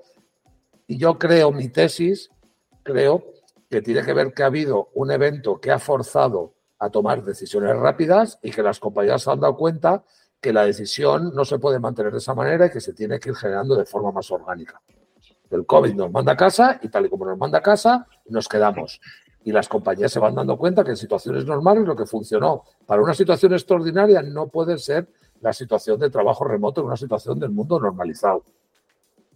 ¿Vale? Y eso genera, pues eso, un mismatch entre los elementos del sistema y generan cuestiones que hay que corregir. Y a lo mejor la manera más rápida de corregir, ¿vale? Pues es a lo mejor hacer un, paso atrás radical, como es vamos a volver al punto original y vamos a deslocalizarnos de forma orgánica y como las cosas, bueno, pues a lo mejor en el sentido que, es decir, que la deslocalización venga desde la decisión interna y no venga por un fenómeno externo como fue la pandemia, ¿no? Porque de aquí el, gran hype del teletrabajo y, del trabajo en remoto eh, se produce en situaciones de normalidad, pero es un recurso que se tomó en una situación de, extrema anormalidad. Y eso al final pues genera elementos que a lo mejor las compañías requieren que para pulirlos hay que volver al 100% presencial y luego ir generando los mecanismos. Y además que hay un elemento que creo que tiene que ver mucho con los casos particulares y que, y que redunda un poco nuestras tesis de partida. Es normal que el MIT encuentre argumentos en los dos sentidos, porque depende del, diseño muestral y donde te quieras mirar, pues encontrarás casos en un sentido o en otro. Porque creo que esto tiene que ver mucho con, estudios de caso particulares. Porque hay tantos elementos que inciden desde las características del liderazgo, desde, la, desde, desde, el, desde el, legado, de, de, cómo has sido desde el principio y de cuáles son tus valores fundacionales, de cómo has tenido la suerte de contratar por azar porque has contratado por azar. Tú no has estado buscando gente que esté cómoda en la autonomía. Lo que es que has tenido suerte que de los 10 tíos que has contratado, 8 están cómodos en la autonomía. Pero es que la de al lado, que es igual que tú, de esos 10, 8 ha contratado a 8 cagados que, que, en entornos de completa autonomía sufren y no toman decisiones. Y perdemos de vista un montón de elementos que van condicionando la particularidad de cada caso. Entonces, claro, tú si quieres hacer estudios, pues de todos los colores de todos los colores, de lo, que, claro, al final puedes encontrar muestra para que, pues para que validen tu tesis, que es de lo que se trata muchas veces todo este tipo de historia. Esto es una lucha académica y es una lucha muchas veces por el relato y por determinados elementos y evidentemente pues, pues puedes encontrar estudios de todo tipo. Compañías que con el teletrabajo han crecido a dos dígitos y con el teletrabajo han reducido a dos dígitos su crecimiento. ¿Por qué? Porque no es un elemento que puede decir, ¿qué es lo que permite el teletrabajo? Y creo que es muy interesante que a diferencia permite a la gente que no quiere ir a la fábrica a trabajar que no tenga que ir. Pero estamos tomando el teletrabajo como obligar a todos los que estamos en la fábrica a que nos deslocalicemos. Y debe ser una opción para condiciones particulares. Y en las compañías deberían de vivir los dos modelos, porque es lo más natural. Porque el, trabajo, el teletrabajo no debe de ser un modelo de producción de la compañía, sino que debe ser una opción para los trabajadores. Y entonces creo que lo lógico para mí, como yo lo veo ahora, es que convivan los dos modelos y que tú seas capaz de tener un modelo, porque sería lo que entiendo yo como el trabajo remoto real. Cuando una compañía es eficiente, viable y productiva, cuando es capaz de tener a, determinados trabajadores localizados en un entorno y a otros deslocalizados. Si no consigues tener eso, no, no existe remoto, desde mi punto de vista. Porque creo que es una opción que debe de ser una opción que se debe entregar al trabajador no debe ser una decisión de la compañía. ¿Por qué? Porque debe ser un medio para mejorar la capacidad competitiva y productiva de la compañía. No, yo no, yo en eso coincido, ¿no? Que al final, claro, eh, la empresa tiene que elegir eh, con, qué, o sea, con qué forma, ¿no? Igual que elige cómo se organiza, pues elige, eh, bueno, elige, esta es una característica más, ¿no? Digamos, de, elige si quiere ofrecer el remoto o no, ¿no? Y evidentemente, o sea, ofrecer el remoto quiero decir, si un puesto es remoto, yo, yo también, yo es que sí que lo entiendo como que si un puesto es remoto tú puedes ir a la oficina si quieres, o sea, no está prohibido de ir a la oficina. Otra cosa es que, que a lo mejor eh, eh, vives a 700 kilómetros y no vas a ir, ¿sabes? Que eso es un... Claro, es que eh. la capa de contextualidad afecta a todo, es que tampoco es una cuestión de somos remotos, es que hoy remoto, mañana no, a lo mejor. Es que también tiene que ver con, la capacidad de modular respecto a los cambios que se producen día a día. A ver, es, es, eh, quiere decir, claro, es una decisión, es una decisión legítima, que, que, que, al final no hay, hay una, hay una dirección. Es un, tema de más que dónde trabajas, de, de, la flexibilidad de cómo trabajas. O sea, si a ti te viene bien trabajar por la noche, eres productivo de noche y a la compañía aportas valor en la noche. Pues te da la posibilidad de que la compañía tenga un margen para ese encaje. Ya, el, problema, es que ahora en España particularmente con el tema de fichar lo tenemos jodido, ¿eh? Porque te hacen una inspección y, te pegan, y te pegan la yesca. Tienes ahí que estar ahí imputando ahí de 8 a 3 ahí, ¿sabes? Entonces, ¿qué es el remoto? Cuando ¿a qué estamos jugando con estos debates espurios? ¿A qué jugamos? Si es que esto, es lo bonito de estos debates. O sea, si tú al final tienes inspecciones de trabajo que te obligan a fichar, que, que le metes el 10 euros. No, pero, que te obligan, pero, no te obliga la empresa, ¿eh? que obliga el Estado, ¿eh? que, te vienen y te crujen. ¿eh? Sí, no, no, y que obliga el Estado para lo, compartir los gastos y para un montón de historias y todo eso. Pues claro, estamos con, con lo siempre, con las, con las capas de debate como decíamos, eh, la gente no quiere leer, la gente quiere haber leído. Pues esto es lo mismo, ¿no? La gente no es que quiera teletrabajo, quiere el teletrabajo que está con los unicornios, con Jesús Gil y con, y con Elvis, ¿no? ¿Sabes? Es la segunda vez que mencionabas a Jesús Gil. Ya sabes que eso significa que estará en el título. Sí, porque siempre está al lado del unicornio, ¿no? Pero es verdad, ¿no? Siempre estamos eso, claro, son tipos ideales y tal, y luego es eso, hay gente que, bueno, pues, y mucha gente que te encaja, que te encaja, que es un modo de trabajo que te encaja, que eres más productivo, que aportas más valor y que la compañía se beneficia de ese modelo y tú te beneficias de ese modelo. Pero no. es una jaula de hierro y a mí lo que me da miedo es que se está enfocando el debate como un tema de máximos, ¿no? Como un, que tiene que ser, ya, eres de un bando de otro y no, o sea, dices, pues una empresa mejor una cosa o... Sí, no, como que puedes encontrar un modelo que puede entrar en un contrato de 48 horas por prestación, ese tipo de historias sabes que, que, que, eso es lo que tiende el Estado, ¿no? Estandarizar, ¿no? Claro, porque el, Estado para controlar tiene que estandarizar. Entonces el teletrabajo le pone muy nervioso porque no puedes estandarizar. Tú eres indefinido, eres fijo, eres jornada completa, eres media jornada. entonces, cada, cosa que se salga de eso, nos ponemos mm. todos muy nerviosos. Y al final lo que hay mm. por debajo es un rollo de la relación de poder. Por eso genera tanto, por eso genera tanto, tanta tensión, ¿no? Porque es el elemento de, de, quién gana y quién pierde. Yo eso lo, veo y aparte un poco con la pregunta esta que hacía Ubaldo de, qué pasa, que, si se han vuelto, o sea, no, el argumento de, los CEOs que se han vuelto locos por el micromanagement, con el micromanagement de repente, ¿no? Y dices, a ver, no me parece, o sea, me parece, digamos, de la ah, argumentación, me parece la, menos, la menos sólida, ¿no? A, los tres, a ninguno de los tres, no. no claro, y después haber algún caso y tal, sí, pero que no, no va a ser esto la, la corriente general. Pero sí que es verdad que también, o sea, creo que el, debate de la productividad también se queda corto. O sea, de, creo que hay, hay, un factor que un poco este del balance de poder que me parece que es clave, que es que cuando se toman estas decisiones, ¿no? Y es, es en un ciclo bajista, ¿no? O sea, es en un ciclo de, no, o sea, pues igual que hubo pues eh, durante el año, ¿no? Y el año pasado también, ¿no? Eh, pero este año ha habido pues eh, todo el tema de los despidos, de las tecnológicas y tal pues digamos, esto es eh, parte de esa dinámica, ¿no? O sea, es una dinámica en la que dice, venimos aquí, eh, primero os traemos a la oficina, o en algunos casos al revés, pero, pero en muchos casos ha sido, primero te traemos a la, oficina, luego hacemos despidos, porque por el camino se han quedado unos cuantos que ya no directamente han abandonado, eh, porque no se quieren ir a la oficina, porque se han vivido a vivir a otro sitio. Entonces, creo que, a ver, que hay una parte que que no es micromanagement, es que, bueno, pues por un lado, eh, trasladar a inversores, ¿no? Que en algunos casos, pues, por ejemplo, el tema de, despidos se ha hecho en eh, mejorar ¿no? la, valoración ¿no? de, algunas compañías tecnológicas, ¿no?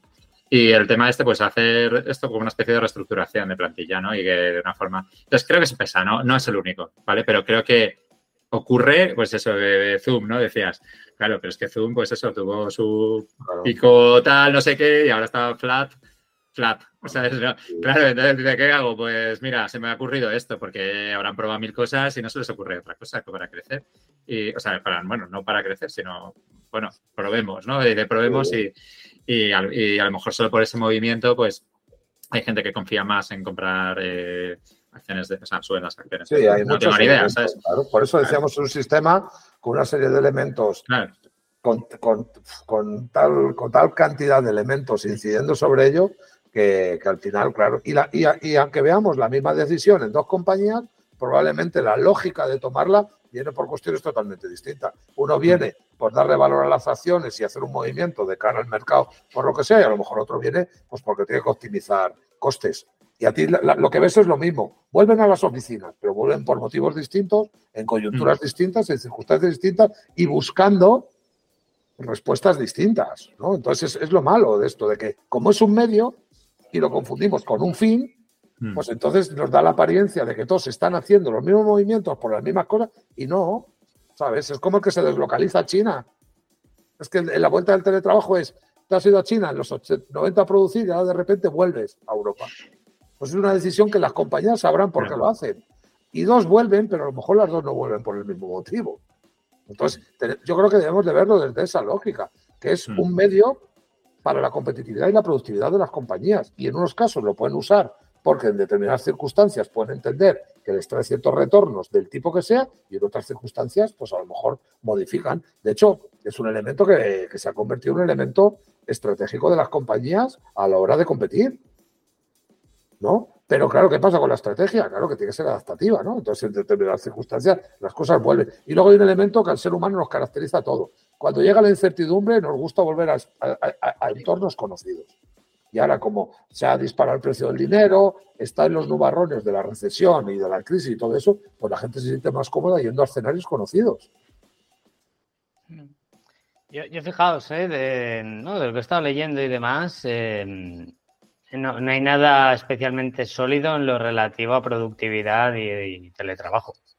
No, no, no, hay nada sólido. Cuando digo sólido, em, es que lees un poco, ¿no? El, cómo se ha, hecho un poco el estudio. Es que, claro, ¿cómo mides la productividad? ¿Sabes? Con sonrisas. Hay un capítulo de felicidad, ¿vale? Con el happy meter, yo qué sé.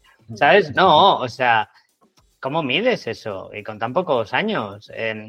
Entonces, no, no hay nada especialmente sólido. Y quien diga que, lo hay, está mintiendo, ¿sabes? O sea, no, no, no, no hay em, algo que certifique que el remoto genera mayor productividad porque tiene, sobre todo, porque tiene un gran factor contextual.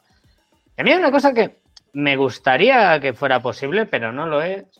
Y es que hubiera un mecanismo legal por el cual tú pudieras eh, llegar a entenderte con el empleado para, para oye, no sé, pues en los dos siguientes trimestres, como tenemos un, tipo de proyecto muy particular, necesitamos que estés 3-2. Pero mira, ahora luego, después de eso, pues puede ser 5-0. Problema, dos en particular. Eh, primero, situación de poder totalmente, eh, hay una simetría brutal, quiero decir, eh, hay mucho jefe tirano que puede hacer aquí cualquier historia, además es un sistema peligroso. Ponerte tú de acuerdo con tu jefe siempre es una cosa un poco ambigua, quiero decir. Ponerte de acuerdo con tu jefe de qué, ¿sabes? O sea, el jefe hace y tú más o menos, según la situación, dices o no dices más, ¿no? Entonces, creo que hay un punto de que el entorno ideal del remoto, que sería este, que el nivel y las dosis de remoto dependieran de la naturaleza que hay en el, del problema que hay en el, en el proyecto no se le puede meter mano por las relaciones laborales, que no son relaciones mercantiles. En, en un proyecto en el que haya 10 freelance, pues sí que lo puedes hacer. Y si, mira, y si los incentivos están alineados, ¿por qué no? Pero si es que si hay eh, un, dos jefes que tienen una relación mercantil con la SL y hay ocho empleados, es que se acabó la película. Los ocho empleados son, son, son los empleados de estos dos, ¿no? Entonces, es, muy complicado. Entonces, me da la sensación de que todo lo relacionado con productividad y contextualidad también explota por los aires, porque no, no se puede hacer, o al menos creo que si lo haces, te estás saltando un poco la ley del No puedes estar cambiando los contratos cada dos por tres hasta que. Vamos por lo que yo sé. Pero es que una práctica es difícil, ¿no? Porque quiero decir, yo sobre todo lo veo en, eh, o sea, que quiero decir que estamos hablando de remoto, de con una empresa que está donde tú vives y tú quieres seguir viviendo ahí, pues eh, no hay ningún problema. Pero, pero no sé, yo un poco la, por mi experiencia, ¿no? De que al final vas, vas contratando, pues si vas contratando gente que vive a lejos, o sea, que vive a 500 kilómetros, que vive tal. No, bueno, yo, yo mismo trabajo para una empresa que está en el País Vasco. sí, sí, sí. Mm, sí, que está, o sea, cuatro horas o cinco, Cinco, sí, sí, cinco horas, ¿no? De, de, donde vives, pues, pues eso, que si, eh, eso es, complicado, ¿no? Porque te desmonta bastante, ¿no? Tu, tu, bueno, pues tu vida, ¿no? Te desmonta bastante el, y por algún lado rompe, ¿no? O sea, o rompe de tu modo de vida porque te puedes adaptar o, rompes con la empresa, ¿no? Entonces, eh, o sea, creo que esa flexibilidad de, de está, o sea, podría estar guay, eh, pero no en la práctica es complicado porque la gente vive donde vive y, tú, y quiero decir, realmente cuando tomas una decisión de contratar. Incluso mm. viviendo todos en la misma comunidad autónoma, incluso te voy a decir, es que ni así. pero, también el, trabajador tiene los derechos. Tú no puedes decirle ven y que él deba ir. ¿Sabes lo que quiero decir? Bueno, lo, puedes, en el contrato de teletrabajo, tú lo puedes regular eso. O sea, sí que puedes establecer unas condiciones de. Aunque luego en la práctica, eh, o sea, puedes regularlo, claro, no, no nadie va. O sea, que decir. Si es tres días a la semana. si tres días a la semana, no, si es tres días a la semana, eso no es remoto. O sea, es que es lo que te digo. Una cosa es que sea una vez al mes, pero, pero eh, tres días a la semana no. El Estado nunca va a permitir esos entornos de alta flexibilidad, ¿no? Porque entonces pierdes, eh, pierde su pierde la necesidad de que haya un Estado estandarizador. Si al final el, Estado lo que hace es estandarizar, ¿no? Hace poco eh, leía, no sé, en algún sitio una entrevista con, con, el profesor Bastos, el economista este gallego, ¿no? Y que hablaba de cómo el Estado lo primero que su primera preocupación fue destruir todas las medidas locales de los agricultores y introducir el sistema métrico para poder cobrar. Porque claro, tú no podías cobrar en Galicia, que tiene una medida para, los, para los, las cantidades de trigo en Castilla, en Cataluña, que cada uno medía, uno, uno tenía una historia que se llamaba una fanega que no se quede de 18 kilos, el otro. Entonces, el Estado lo que se empeña es estandarizar para poder, para, para, para poder tener control ¿no? sobre, sobre, sobre los flujos de producción. En esto sucede lo mismo. Claro, tú piensas lo fácil que es el teletrabajo con toda esa gente que está en entornos donde no hay ningún tipo de control. O sea, lo más fácil para montarla. Yo cuando escuchabas en los proyectos de inversión, de, cuando el boom del blockchain y todo esto, todos eran en Indonesia, todos los desarrolladores estaban en Indonesia, en Sri Lanka, no sé, claro, y decías, claro. O sea, donde, donde, pues eso, en los márgenes de la legalidad, ¿no? Pero claro, en Europa y, y, tal, pues es, muy, es un elemento muy complicado regular como tenía que ser el, como tenía que ser el espíritu, ¿no? Que es en pro de la flexibilidad. O sea, que el teletrabajo o el remoto debería ser un elemento de la flexibilidad del lugar, del, del espacio-tiempo, por el lugar y por la sincronía y otros tipos de elementos, ¿no? Pero claro, eso es muy difícil. ¿Por qué? Porque tú puedes permitir que las relaciones sean entre... De hecho, los sindicatos no quieren que las relaciones sean entre empresas y, y trabajadores. Hubo una reforma laboral aquí que fue la, una, la reforma laboral de Rajoy, uno de los puntos más calientes era que se permitía ya que no hubiera un convenio colectivo, sino y, que el empleador y los empleados pudieran llegar a un entorno de acuerdo entre ellos. Claro, hay una simetría de poder de la hostia, entonces eso, claro, el empleador iba a poner sus reglas. Pero fijaros, hasta en ese punto saltó por los aires la reforma laboral y fue uno de los puntos que fue muy controvertido. De hecho, ya ese punto ha sido modificado con el otro gobierno si estamos así con este tipo de cuestiones, imaginaos con todo lo demás, ¿no? O sea, el margen de flexibilidad, que sería lo suyo, porque es que una empresa y un, y un, y un trabajador pudieran encontrar el encaje para que la relación fuera lo máxima productiva para ambas partes, en, económica y en, y, en, otros términos, en los que tú quieras, de motivaciones, de necesidades satisfechas, etcétera, etcétera. Pero claro, siempre va a haber un elemento ahí que hace que sea muy difícil, que es que hay que estandarizar. Y esto está costando mucho estandarizarlo. El teletrabajo intentan meterlo también, como decimos siempre, en el hecho de procusto y al final vas a generar una movida pues que no va a ser satisfactoria. No va a ser satisfactoria porque las necesidades son enormemente diferenciales. Vamos, eh, si queréis vamos con el siguiente bloque, que, la verdad que es un tema que debemos desde un capítulo que la gente le, vamos, por las escuchas, vaya, pues le tiene mucho cariño. Es el tema de la creatividad en el remoto. Si os acordáis del capítulo de la creatividad, eh, lo típico, en los últimos 10 minutos siempre soltamos un melonazo enorme, ¿no? Y decimos, venga, para otro día, ¿no? Eh, ¿no? Y decíamos, la creatividad en el remoto, ¿no? Eh, pues, pues el capítulo del remoto debemos hablar de creatividad. ¿Cómo han pasado ya quizás seis meses de ese capítulo, más o menos, ¿no? ¿Cómo ha cambiado vuestra postura al respecto? ¿Cómo veis que funciona la creatividad en un entorno remoto o funciona mejor en presencial? Yo luego os daré mi punto de vista, ¿eh? Que ha cambiado. Vale.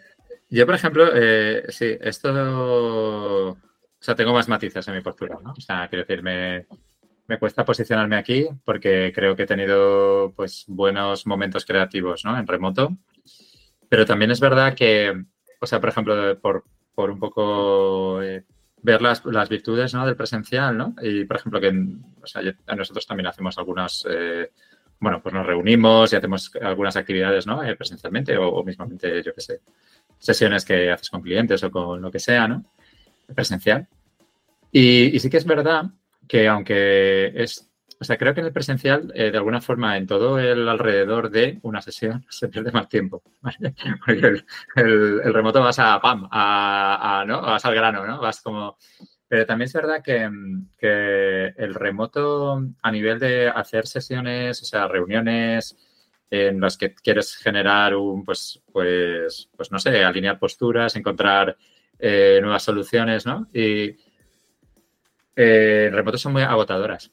O sea, esa es mi percepción, que, como se alargue, o sea, para mí en remoto, o sea, como que tienes que controlar mucho los tiempos, porque no puedes estar eh, o haciendo en distintas sesiones, a lo mejor puedes hacer distintas sesiones un día, hacer eh, con distintos eh, approach y tal, y un día en presencial lo puedes, lo puedes bien gestionado, bien dirigido y tal, lo puedes llevar muy bien y sacar mogollón de o sea, sacar un output muy bueno remoto me parece dificilísimo. Y sin embargo, sesiones cortas en remoto me, me han ido muy bien también. ¿eh? O sea, no, no, no, es que no se pueda, pero, pero sí que veo ahí como un otro alivio también. Sí, también es verdad que el remoto, o sea, quiere decir que la creatividad en la oficina, si estás todos los días en la oficina, pues al final también estás eh, cerrado por, por el entorno, ¿no? Y, y que creo que también eh, está muy bien, ¿no? También la creatividad se, se, estimula mucho cuando te sales del entorno, te sales a un sitio diferente y, y, eso también te da la oportunidad, ¿no? De combinar remoto con algunas quedadas o tal, ¿no? Pues yo qué sé, ya es un tren, lo que sea, ¿sabes? ¿no?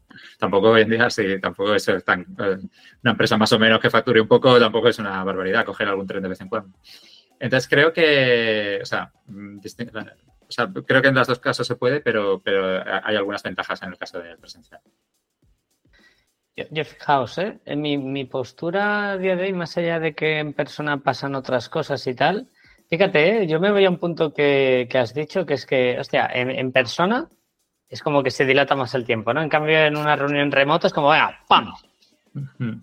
Es que creo que confundimos las cosas. Es que yo creo que cuando tú te tienes que reunir con alguien en, en, en persona, o sea, el trabajo que tú ejecutes depende mucho, eh, o sea, el tiempo que tú dediques a cierta cosa depende mucho de aquello que estás ejecutando. Si estás ejecutando algo técnico, eh, de tecnología y demás, sí que tiene sentido en aras de la eficiencia hacer un pim, pam, pum. Definición del problema, soluciones priorizadas y vamos una, otra, otra hasta que salga. Eso es un tipo de, de, de de, de, problema muy particular. En cambio, algunos problemas creativos, como por ejemplo, eh, oye, pues tengo una, una landing de, una URL que tengo que optimizar y debo ver que, por dónde le meto mano, ¿no? Para solucionar los problemas que he detectado aquí. No se puede eso generar, eh, o sea, necesitas tú otra energía dentro de tu cuerpo. No la energía típica que quedas tú con, venga, va, Edu, a ver, mira, oye, eh, paso, lo que hay que hacer es 1, 2 y 3. Yo me encargo del 1, 2 y tú del 3. Sí, ok, venga, va, next. Cinco minutos de meets y fuera. Ahí es necesario otra energía dentro de tu cuerpo para de verdad llegar a, a, a generar ciertos tipos de outputs totalmente diferentes. Entonces creo que en en aquello que tú estás ejecutando hay una gran diferencia. Ya no por esa dicotomía que hay entre técnica y creatividad, ¿vale? Sino por aquello que uno vaya a hacer o no, si requiere más reflexión o menos, por ejemplo. Eso creo que hay un primer punto. Y ahí se cruza la dimensión del remoto. Cuando tú necesitas estar con varias personas y hablar y compartir un poquito, creo que los, problemas de tipo 1 que he mencionado, se pierde el tiempo, porque quizá eso con un mail ya lo tienes, y es el típico meme, ¿no? De esta reunión podría haber sido un mail. En cambio, los del segundo, es que incluso ese momento de que la gente está entrando a la reunión, tampoco sin pasarse, ¿eh? pero de, oye, pues de que uno hace una broma a otro, tal, y eso genera otro ambiente diferente y que puede ser adecuado para un problema pues de tipo más puramente creativo, porque se necesita desatascar ciertas, ciertas dinámicas dentro, de, dentro, de, dentro del grupo y demás.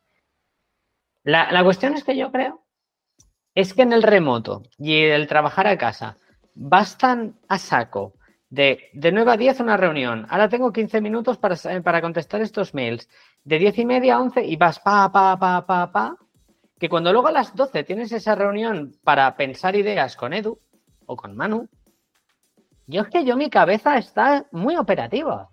Mi cabeza está en, venga, sota caballo rey, sota caballo rey, venga, sacar faena, sacar faena, sacar faena. Así. Y ese tiempo que pensamos en reuniones en, en lo presencial, de hostia, se está perdiendo el tiempo, han estado ahí dentro hora y media, es que no, quizás es que se necesita ahí 20 minutos de, hostia, saca. Porque a mí me ha pasado en reuniones en remoto de, hostia, vengo de pa, pa, pa, pa, pa. De repente a la una me pides creatividad, ¿no? Yo perdona, yo vengo de cinco horas antes de darle a tope a la cabeza y súper operativo. Quizá hubiera, me hubiera ido bien media hora de, no trabajar o de tal. Esa media hora a veces la puedes hacer en la misma reunión con el equipo. Entonces creo que hay ahí algo sobre la creatividad y el remoto. ¿No? ¿Eh? Manu, ¿cómo lo ves tú? No, no te escuchamos, Manu, no te escuchamos. Perdón, estaba mutado. Eh, no, yo creo que aquí se produce un desacoplamiento eh, en, lo que tiene que ver con los rituales. Nosotros venimos de un mundo presencial donde compartimos espacio-tiempo y hemos generado unos ritos. ¿no? Entendemos que la creatividad responde a unos determinados ritos. ¿Qué pasa? Que en, ese, que en el momento en el que cambias eh, la forma de donde están ubicados, y tanto espacialmente como mentalmente, las personas, pues muchos de esos rituales, evidentemente, pues no, no, van a funcionar, ¿no? Y no tienen por qué funcionar, ¿no?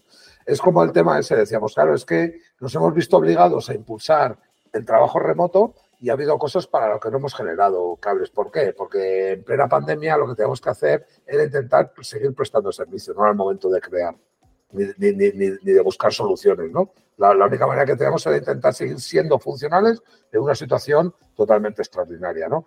Y nos hemos quedado con esos mimbres, ¿no? Entonces ahora mismo, claro, se pueden plantear incógnitas de decir, bueno, pues entonces si tenemos que buscar soluciones y tenemos que utilizar la creatividad, que es un medio para la búsqueda de soluciones y de la resolución a problemas, no todos los problemas son iguales, no todos requieren los mismos procesos creativos, habéis estado hablando de dos tipos de problemas que requieren procesos distintos, ¿no? Uno, tú puedes eh, generar una secuencia o un modelo secuencial para la resolución de problemas y Ubaldo estaba hablando de una completamente que es eh, sin, poder aplicar un modelo secuencial porque el reto que te has planteado pues no, no responde a ese, a ese procedimiento, ¿no?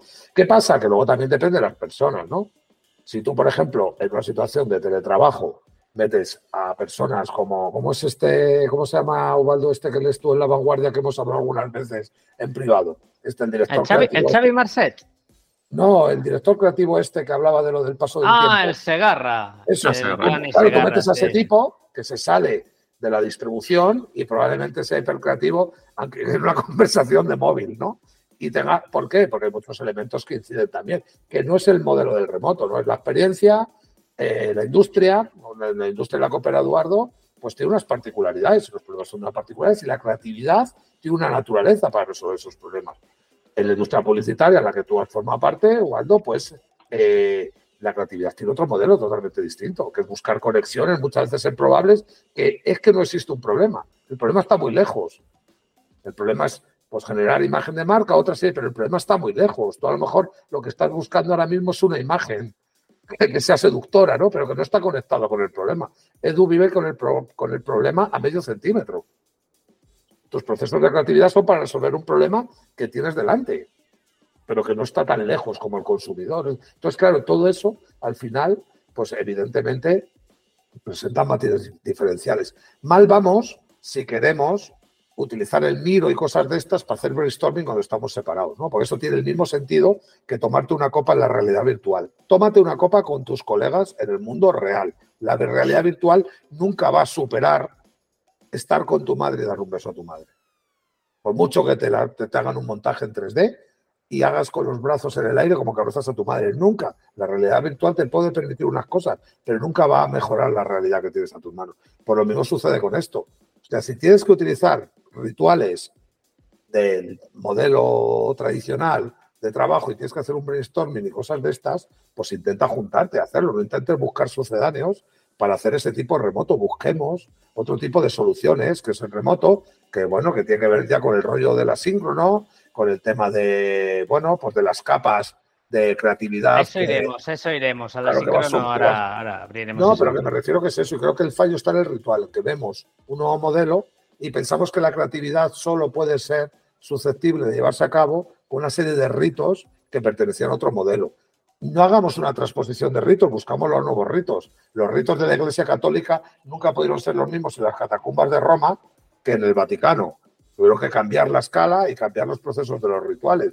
Nosotros tenemos que cambiar también los procesos de los rituales. Muy mal haremos si lo que pretendemos es hacer el típico brainstorming o el scamper con cuatro herramientas tecnológicas para poder hacerlo online. No, es otra movida, tendrá que ser, pues eso, tendremos que ir gestionando los procesos incrementales, resoluciones creativas de otra manera, e intentar introducir la naturaleza de la situación, que es la deslocalización y la, asincronía y tenemos que introducirla en esos momentos, en esos procesos, ¿no? Y apalancarnos en que la deslocalización y la sincronía es una fortaleza y no la debilidad, porque si no acabamos haciendo un miro y acabamos juntando los cinco tíos y haciendo como que ponemos pegatinas en una pantalla. Y ni tienes lo bueno del ritual social que decía Ovaldo, es que muchas veces cuando tú ves la creatividad como una forma novedosa de resolver problemas, tú tienes que gastar esos 45 minutos porque tienes que ganarte el consenso de la, del entorno. O sea, no es que sea tirar el tiempo, es que esos 45 minutos necesitas generar la seguridad psicológica para que haya un consenso y salgamos consensuados de ahí, ¿sabes? Que tiene que ver con otras muchas cosas de la creatividad, que no solamente el eureka de la idea, sino que tiene que ver ya con el paso posterior, que es la implementación. Oye, estamos todos seguros, vamos con todos, y vamos que la creatividad tiene esa capa, si no al final te quedas simplemente en alucinación, ¿no? porque la ideación sin, ejecución es alucinación, ¿no? Y mucho tiene que ver por eso, y por eso esos rituales son tan fuertes, porque tienes ese elemento, la cohesión, limas las asperezas, ganas confianza, y eso te va llevando a que la solución, aunque sea la peor, la llevemos adelante. Y de otra manera, muchas veces, pues todo el mundo no tiene los tiempos, ¿no? El teletrabajo tiene una cosa y, el remoto que es maravillosa, que casi no pierdes el tiempo. ¿Por qué? Porque yo, mira, yo esta mañana, por ejemplo, me quedé al gimnasio, teníamos reunión y en otro sitio me quedé chafareado, pero ya estamos, lo tenemos, venga, hasta luego. ¿Por qué? Porque tengo un plan mucho mejor que quedarme eh, hablando del tiempo en una reunión al final, ¿no? Pero también es verdad que a lo mejor en otro tipo de procesos, pues tener una, la típica reunión de cerrar cosas, de pim, pim, pim, lo tenemos, no vamos. Hay en otras, pues oye, que, no hay que ponerle crono, porque no sabes en qué momento va a surgir mm. ese momento en el que, no, y no hablo solo de ideación, ¿no? En ese momento en el que a lo mejor perfilas mejor el problema, a lo mejor eh, te das cuenta de que es mejor dar un paso atrás y que no estás maduro para atacar ese problema de esa manera, o tienes unas dudas brutales y te dice que estás en el buen, en el buen camino porque el problema es de tal magnitud que es... ¿Entiendes? Y eso se ve cuando, cuando intentas generar un, discurso y un consenso de, pero no un consenso de que estemos de acuerdo, de que lo que vemos lo vemos igual, etcétera, etcétera. Ya sabéis lo que es el, el marque, ¿no? De, de, problema y todo lo que lleva, ¿no? Y, claro, eso va a ser, pues eso en el remoto va a ser difícil porque no tenemos rituales adecuados, sino lo que tenemos son los ritos antiguos apalancados en plataformas tecnológicas. Pero eso no es adecuado, desde mi punto de vista, perdón. Yo, yo fijaos, eh, has dado con una, con una tecla y es la, el, las dens de este capítulo, que es que yo pienso que el verdadero reto no es el remoto. Yo creo que el remoto ay, es un gran reto y lo hemos puesto encima de la mesa. Pero yo espero, me gustaría que empezáramos a hablar ya seriamente del asíncrono. O sea, entiendo que, ¿no? Entiendo el punto, ¿no? De que hay unos horarios, yo entiendo que además hay un aspecto legal, ¿no? Que, tienes que fichar y yo entiendo eso, ¿vale? Entiendo que donde llega el Estado se, fue la lógica, ¿no? Eso, eso lo pillo. Pero, Leñe, creo que hay algo más allá, mucho más sutil detrás, que es que hay reuniones malas hay reuniones regulares y hay reuniones buenas. Y creo que a veces con el remoto tenemos una tendencia a, a querer hacer reuniones de cuestiones que ya no es que podrían ser un mail, es que me podrías dejar un mensaje por Slack y bien yo lo podría hacer mañana. Porque de hecho que me lo cuentes hoy no va a cambiar nada, porque yo hoy no tengo quizás el tiempo para hacerlo y ya es mejor que lo haga la semana que viene porque es absolutamente, es que no es eficaz que, que, pretendas ubicar, eh, eh, abordar mi, espacio, ¿no? Que yo lo entiendo también, porque esa persona está a, tantos kilómetros de distancia que no sabe cuánta carga de trabajo tengo yo, quiero decir, ¿no? O sea, ¿qué vas a ver si está en otro departamento, ¿no? Entonces ahí es tu trabajo, ¿no? Poner tus límites. Em, pero tampoco estamos muy acostumbrados a, y es algo que, joder, que, me conecta hasta con el taylorismo del, oye, que tú puedes hacer tu parte, yo la mía, y si no están necesariamente encadenadas, se puede trabajar, el, se puede construir el castillo desde diferentes espacios a la vez si, si cada uno sabe lo que tiene que hacer, ¿no? Y ahí hay un punto que creo que el remoto también ha traído malos vicios de atrás o directamente no es que haya traído malos vicios de atrás, sino que simplemente los malos vicios que ya teníamos en oficina los hemos llevado al digital y ya está. O sea, pero ¿cómo veis el tema de, del asíncrono?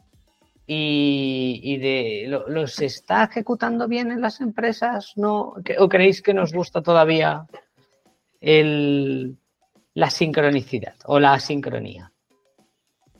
Creo que mm. tiene un componente demográfico brutal, ¿no? Las nuevas generaciones viven en el asíncrono muy cómodas y esto tiene mucho más que ver con, un, con modos de vida que con, que con relaciones laborales o, cómo nos relacionamos en el trabajo, ¿no? Ahora mismo a las generaciones jóvenes eh, la sincronía les da pavor. O sea, la llamada tecnológica, o sea, la llamada telefónica, todo lo que sea tiempo real y que no tenga la capacidad de gestionar eso, ¿sabes? No, se mm. percibe un montón, o sea, es un hábito que, es evidente, o sea, los hijos no dejan llamar a los padres, o sea, no les dejan llamar, todo es una intromisión, ¿no?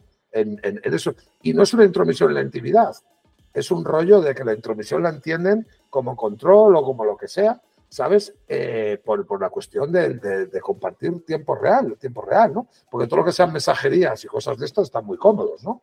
Entonces, el tema del asíncrono creo que va, lo que lo va a romper es un cambio demográfico. O sea, porque al final lo que es mucho más fácil es que las compañías se adapten a cómo piensan, viven y sienten los seres humanos al Satrise, que experimentan los, seres humanos en esa época, que no intentar forzarlo. Nosotros somos la, generación ya de, que va a morir el síncrono con nosotros, ¿no? O sea, que es un elemento, pero como modo de vida. Y si piensas en nuestros padres y nuestros abuelos, el síncrono era todavía mucho más brutal. ¿Qué pasa? Nosotros nos estamos dando cuenta de que muchas veces, y yo por lo menos simplemente consciente, que nada es tan urgente como para que no soporte 24 horas en el trabajo. Por muchas pajas mentales que los queramos hacer. De que somos súper importantes y que nuestro trabajo y tal, no hay nada que no soporte 24 horas. Cualquier, si esto fuera una entrevista, si esto fuera una reunión de trabajo, en vez de tener en dos horas, la podríamos tener en cinco horas en asíncrono con una plataforma de vídeo en asíncrono. No tendríamos problemas porque respuesta tras respuesta incremental. Al final, ojo, tipo de reuniones como la que hemos dicho, unas tareas determinadas y lo que buscamos es pues determinadas, hay otras que no, ¿no? Pero en ese tipo, de problemas determinados. Claro, entonces en ese tipo, pues eso no tiene ningún problema. Te das cuenta que te tomas una mañana y todo el mundo va haciendo la reunión a su ritmo. Y al final la tienes al final de la mañana. Y aún así te sobran 12 horas, porque si lo hubieras tenido el día siguiente, tampoco hubiera pasado nada. Nada es tan realmente tan, tan urgente y tan grave. Si lo pones como debe de ser en la tesitura. Y al final, creo que es eso, que por desgracia nosotros no estamos capacitados y te das cuenta, porque hay gente que es más favorable a ese modelo. Yo, por ejemplo, me siento muy cómoda, además no lo digo con la plataforma, con Loom, yo soy súper feliz. Cualquier cosa, te mando, te grabo un vídeo de tres minutos y, espero que venga tu vídeo y además te digo al final del vídeo cuando me gustaría que tuviera respuesta, ¿sabes? Oye, pues mira, no necesito respuesta de esta semana. Pues fantástico, ¿sabes? O mira, si puedes darme respuesta mañana y tal, y ya todo el mundo está tranquilamente eso. Y eso, pero te das cuenta que no, que, que, que no, no, no, ni mejor ni peor, que no hay un hábito. Mira, fíjate, hay gente, mira, fíjate qué, locura esto, ¿eh? Hay gente joven, joven, ¿eh? Que al igual que la llamada la encuentra en una, intromisión a su tiempo, como una invasión al tiempo eh, presente, el Loom también. Fíjate, eh, gente, joven también, ¿eh? Sí, sí, o sea, de veintitantos. ¿Por qué? Y esto me lo, me lo, dijo, me lo dijo un chico, ¿eh? Y, dije, ¿pero qué dices? Dice, sí, porque, claro, una cosa es que tú me hagas una reunión a mí, entonces yo ya lo tengo en mi calendario en un momento, media hora, y yo sé que ya llegará esa reunión. En cambio, que me pases un vídeo de cinco minutos, cuidado, que es menos tiempo, ¿eh? que, que esos 30 minutos que al final vas a consumir, me estás obligando a mí, fíjate tú, y lo veía como un problema, a encontrar esos cinco minutos para yo verlo cuando yo decida. O sea, hay un punto hasta de, tío, pues te toca verlo, pues véralo cuando puedas, cuando quieras, cuando debas, ¿no? Pero incluso, fíjate tú, que, hasta hay gente joven que hasta, que hasta el vídeo de Loom lo, lo, lleva mal, ¿sabes? O sea, es que, es que ni, quizá ni lo, ni, quizá ni la gente joven puede la síncrono. aunque, estoy muy, aunque estoy muy de acuerdo con lo que has dicho de que es un factor demográfico, vamos, eh, 100% cierto. Pero lo que comentas es como los, audios de WhatsApp, ¿no? O sea... Va por ahí un poco la película, va por ahí, va por ahí. Es decir, bueno... no, claro, sí. Yo, por ejemplo, los audios me ponen negro. ¿Por qué? Pues soy de la otra generación. No encuentro, y si no tengo auriculares no los escucho porque entiendo que molesto a alguien. A mí me pasa igual. Claro, eso sí, luego tengo al lado a 25 chavales, cada uno con su móvil, con su música y leyendo más mensajes y una señora mayor en el médico viendo a los niños en videoconferencia y dices tú, ¿qué hago? ¿Me sumo a la locura esta? ¿Les pego fuego? ¿Qué hago con todo esto? Pero al final es así, es un tema de que yo mm. creo que el, que el tema de la síncrono es un elemento, pues bueno, que, que se va a ver muy favorecido, pues, por, por, por, qué, por, qué, por, por, por la por lo natural que le parece a unas generaciones haber nacido con estos dispositivos tecnológicos que lo permiten, ¿no? de todas maneras, o sea, creo que, también aquí, ¿no? El, tema de las herramientas, ¿no? Y de, o sea, de cómo lo solucionas. Yo creo que para mí siempre el, asíncrono está muy relacionado con, la cultura de lo escrito, ¿no? O sea, de decir, dejar cosas bien explicadas, ¿no? El comunicar bien eh, por escrito, ¿no? Para que algo lo se pueda continuar, hacer, ¿no? Y es como no sé, o sea, tener eso como la información muy ordenada, ¿no? Eh, todo se puede encontrar muy fácilmente, cada uno puede continuar el trabajo muy fácilmente de los demás, ¿no? Que, que esté todo, los procesos muy claros, ¿no? No sé, a ver, creo que no todo, no, o sea, también aquí dependerá, ¿no? De la fase de la empresa, del tipo de industria, ¿no? Del tipo de, porque, porque al final no es, o sea, no es del todo, o sea, es sí que es una evolución que las, a lo mejor que las cosas que no requieren que ser síncronas, se vayan haciendo más asíncronas, pero la cantidad de asíncronos siempre va a depender, ¿no? De la naturaleza, ¿no? De, pues eso, de la madurez, de, pero de los propios productos, de la propia eh, fase de la empresa, ¿no? Esa fase de introducción poco, difícilmente va a ser muy asíncrona. Bueno, en trozos, pero, pero no, a lo mejor no mucho. También especialmente de las personas, ¿eh? como todo, ¿eh? O sea, porque hay gente que le encanta ¿eh? el hacer un, ¿no? ponerte una reunión de una hora ¿no? de alineamiento estratégico con producto. Y tú, ¿por qué? ¿Sabes a qué he hecho? ¿no? O sea, es una reunión en la que es básicamente alignment, ¿no? Y es como alineamiento analítica con estrategia, alineamiento, ¿sabes? Y cuando las empresas llegan a ser suficientemente grandes, aparecen perfiles así, que van de reunión, Sí, es la vida del manager. Es la, sí, sí, no, no, pero no, pero, pero esto es como, esto es como lo de la galera. Si la galera, en la galera somos 150, que uno reme un poquito menos, no te das cuenta. Pero en cambio, eh, la barca de cuatro, si uno no rema, pues tal, ¿no? Pues siempre cuando el barco es lo suficientemente grande, aparecen estos perfiles que simplemente dan la sensación de que trabajan mucho, pero que en verdad no, no hacen nada. Y esta gente daña ¿eh? a la síncrono, porque la síncrono debe dejar cosas eh, por escrito, hechas, directas y concretas. trazable. Y, claro, es trazable Y esta gente se le da muy mal eh, el, dejar, el dejar pistas. Se le da muy mal y aparte como habitualmente, digamos, es, no es esa gente, no, yo soy generalista, me dedico a la estrategia, ¿no? Es como, muy bien, ¿sabes? Eh, claro, viven ¿no? en las nubes, pero claro, cuando tú escribes, estás en la síncrono, debes bajar al suelo las cosas. Porque a mí, para que me cuentes tu, tu vida, pues me la, no sé, quedamos para tomar cerveza y me la cuentas. Y creo que esta gente es enemigo de enemigo silencioso de la síncrono. Eh, no yo, creo por qué, todo, ¿eh? yo, creo que hay de todo, creo que es un elemento también. O sea, digo que es depende de, de la persona, de su manera de trabajar ¿eh? y claro. demás. ¿eh? Hay lo que elemento, considere que es trabajar bien.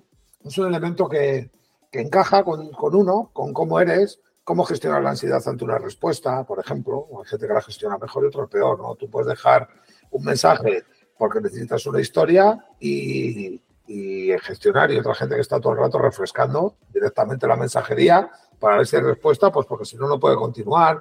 La capacidad que tú tienes de ser autónomo, de que si no llega la respuesta, aunque no urja, puedas ir avanzando con otras cosas, o la capacidad que tengas de ser asertivo para decir, necesito respuesta porque estoy bloqueado. Es que todo el mundo no es igual. Al final nos olvidamos muchas veces de que detrás hay un individuo muy particular que va a gestionar todo este tipo de cuestiones, el remoto, lo asíncrono, los procesos, todo eso desde una perspectiva muy particular.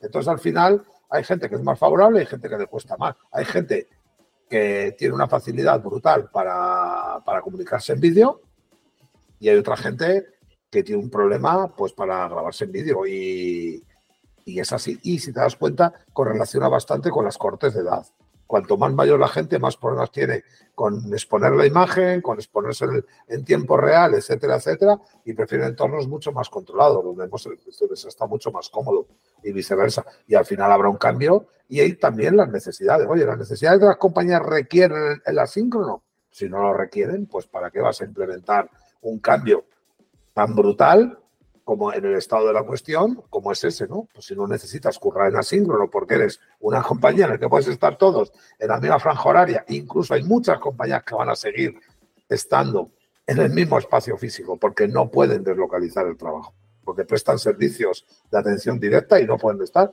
pues eso al final pues no tiene sentido. Es que hay mucho también de forzar las cosas para que parezca que estás en un escalafón moderno, ¿no? De no solo moderno, de desarrollo tecnológico. No, estás sí. en la vanguardia con las técnicas. No, es que hay talleres de artesanía que siguen produciendo y que ganan mucha más pasta que compañías que están intentando implementar cosas que no son de forma natural, ¿no? Que no te pide el estado en el que está tu, el momentum de la compañía, ¿no?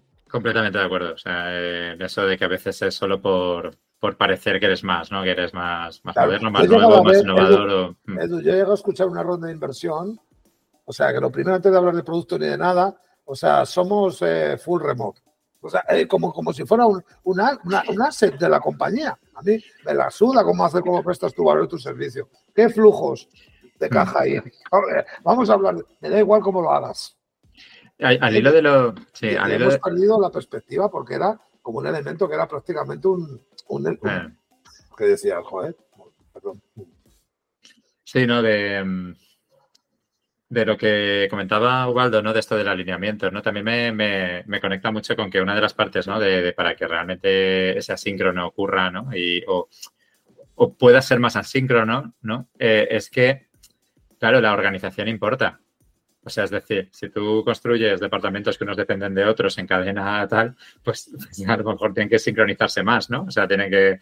Y si tienes eh, como, pues cada uno es más autónomo, ¿no? O sea, a, a nivel de departamentos, pero también de, los individuos, ¿no? De cada... De, de, pues de cada empleado es más autónomo porque tiene, pues su parte la puede hacer de una forma más autónoma, eh, pues puede funcionar mejor el asíncrono, ¿no? Si no pasa a requerir mucha más sincronización no, y, tendrá, y, y, y, tendrá, que, tendrá que entrar dentro de la ecuación eh, el tema del, del, reclutamiento.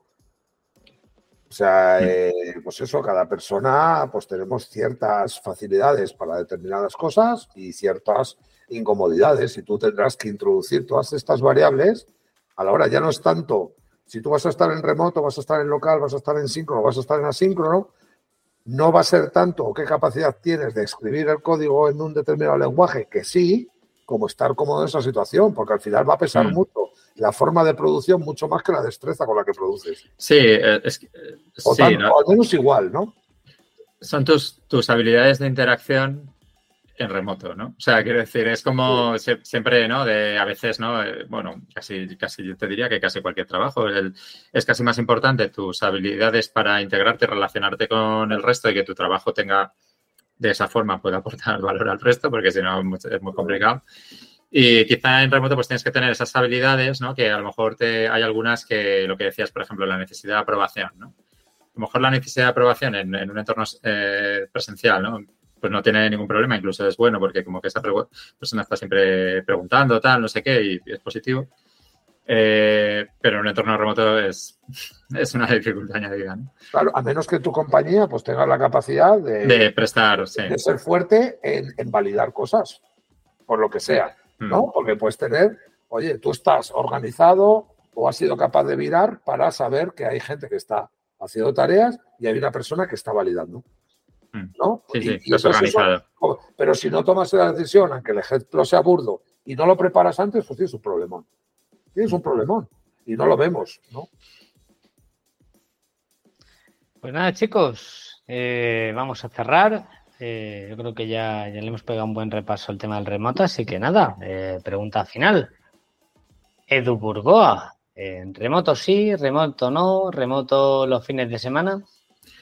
A ver, yo personalmente soy de remoto, sí, ¿no? Y a mí me, ha funcionado muy bien, pero sí que entiendo, ¿no? Que, a ver, que en estos casos, pues que estoy en contra de la hiperpolarización talibán, ¿no? De, que es, de tener que ser de una cosa o de otra, ¿no? Y entiendo, pues que cada entorno, ¿no? A cada empresa, pues le funcionará mejor una cosa, ¿no? Y, luego y también a, pues a cada persona que trabaje, que le irá bien trabajar en remoto o no, ¿no? Entonces, pues, pues bueno, es diferente y, bueno, pues al final depende de todas las circunstancias alrededor de ese trabajo, ¿no? Sí, yo lo he dicho, vamos, que lo he expresado claramente. Creo que es un medio para, para, para, el desarrollo, para la actividad, la productividad y la competitividad de los negocios y, y es un elemento que tiene que estar ahí, como los turnos lo son para otro tipo de negocios, ¿no? Hay negocios que pueden trabajar, que necesitan trabajar en tres turnos, pues por ejemplo los altos hornos no puedes encenderlos y apagarlos como la caldera de tu casa, irnos todos a comer y luego volver a encenderlos, o, los servicios sanitarios, pues el remoto sucede lo mismo, dependiendo de las circunstancias, de las coyunturas y de las y de los y muchas veces de las circunstancias particulares de, tanto de los trabajadores como de los propietarios de la compañía, pues es un, es un, es un, un, recurso que hay ahí y que debe ser utilizado de forma inteligente. Y ya está, claro que sí. Cuando procede, claro que no, cuando, cuando no procede, ¿no? Para, para la dinámica natural de la compañía. Yo soy. Yo soy remoto, sí. O sea, no que he empezado aquí super hater, ¿no? Yo soy remoto, sí. Yo a mí me encanta trabajar en, en casa y sí, remoto sí. Pero como decía Edu, que no, no se puede ser hater de las cosas. Vamos a ver, y menos de algo tan, tan, tan, tan capitalista, tan económico, que, que no, no, hay que matarse por esto. ¿no? Entonces, no, no sé, a mí es una cosa que, que de verdad me, me, sigue teniendo, me, me deja eh, patidifuso, ¿no? Todo piensa, esto, que es un, piensa que es un elemento identitario. Hasta como elemento identitario me parece hasta, hasta pobre, ¿sabes? O ya, sea, ya, pero, bueno, hasta sí, pobre, sí, es, o sea, pero también te lo parece que se compra una Harley y se va a. a no, a eso no, eso, ¿no? Pues, no, eso lo pillo, ¿no? no pero, pero entiendo, entiendo al que, al que siente agile, ¿no? Eh, entiendo, ¿no? Al que siente esas cosas, ¿no? Pero no entiendo al que siente el, el remoto con tanta vehemencia, ¿no? Entonces, sí, el remoto sí, vamos a darle al remoto, pero sí que es verdad que si una empresa decide optar por, oye, pues por eliminar el remoto, está en su derecho, sabe el costo de oportunidad que eso genera en materia probablemente de talento, eso, eso está en el balance, en, la, en el cálculo, o sea, está contemplado, e igualmente han tomado esa decisión. Bueno, mm, vamos a tener el beneficio de la duda. No son fascistas micromanagers probablemente, probablemente. Vamos a abrazar el lado gris de la vida. Aburrido, sí, pero aquí Ah, las, es, nuestra especialidad.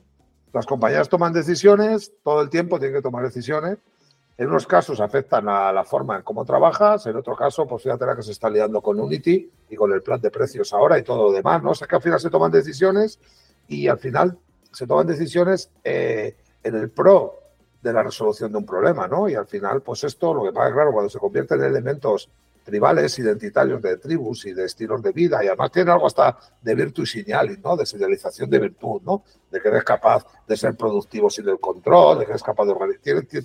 Ciertos elementos, pues nada, hay que dejar a los Es white collar, sí, es white collar. Sí, hay que dejar a los, hay que dejar a los a los chaveas, como dicen en el sur, que tienen el remoto que es fuerte en sí, pues, pues eso, pues que hagan identidad de ello, que tampoco pasa nada que otros lo hacen del club de fútbol, de la política y tal. Yo creo que ya no hay diferencia en ninguna, porque Ubaldo sí que al principio había una, una tesis muy interesante que daba a entender que es como cierto lógico ese, ese, ese, ese tribalismo con el fútbol, con la política, con determinadas cosas que, que, hemos construido para poder ahí pegarnos en entornos de juego que son como sandbox. ¿no? Tú te pegas con el fútbol y no pasa nada, porque sabes que de ahí no pasa, pero el problema es que no lo estamos llevando a todo lo demás, ¿no? Y ahí sí que pues, la gente, pues eso, lo, tenemos que aprender de los del Sevilla y del Betis, ¿no? Que, las putadas que se hacen en el curro cuando gana uno, el otro y tal, y luego no afectan a nada más que eso, ¿no? Bueno, bueno, sandbox y dejarse las cosas serias. No hay que pegarse con las cosas serias de la vida. A ver, que somos un país que, que suena una alarma de emergencia en el móvil. La gente se ha quejado, ¿eh? Porque hacía mucho ruido y era muy molesto. Esto ha pasado, ¿eh? Esto ha pasado. Hace nada. O sea que a mí me da mucho que pensar. Yo creo que es un rollo. Yo lo de la alarma pasó también con lo del temporada en Madrid. Y hostia, es que a la gente eh, uh, no le mola nada que le metan miedo. ¿eh? Llevamos tantas décadas de confort que cualquier, cualquier rollo que, cualquier ancla al miedo, al, reptil, al miedo reptiliano y tal, a la gente le pone mutel. Y la gente se quejaba porque le habían asustado. Es que, es que nos han asustado para nada, además, ¿no? Que es la frase luego después, para nada. Claro, es que esto tiene su lógica y lo guay es que no haya pasado nada, ¿no? Porque su lógica es para cuando pasan las cosas, ¿no? Bien. Es como lo de Taleb, ¿no? De la evidencia de ausencia y la ausencia de evidencia. Es que la alarma está, ojalá suene siempre, lo que no nos podemos permitir es que el día que, pase no suene, no suene, ¿sabes? Mejor un falso positivo, ¿no? Que, por eso, que, somos la bomba. Luego, claro, entonces eso. Lo que no nos podemos permitir es que un día suceda una catástrofe natural y no haya un aviso antes. Eso es lo que hay que tratar de evitar, no lo otro. Pues nada. Todas las veces que tenga que sonar. Pues, pues nada, chicos, eh, con esto el capítulo inicial de la tercera temporada. Así que nada, hasta dentro de dos semanas. Chao, chao. Hasta la próxima.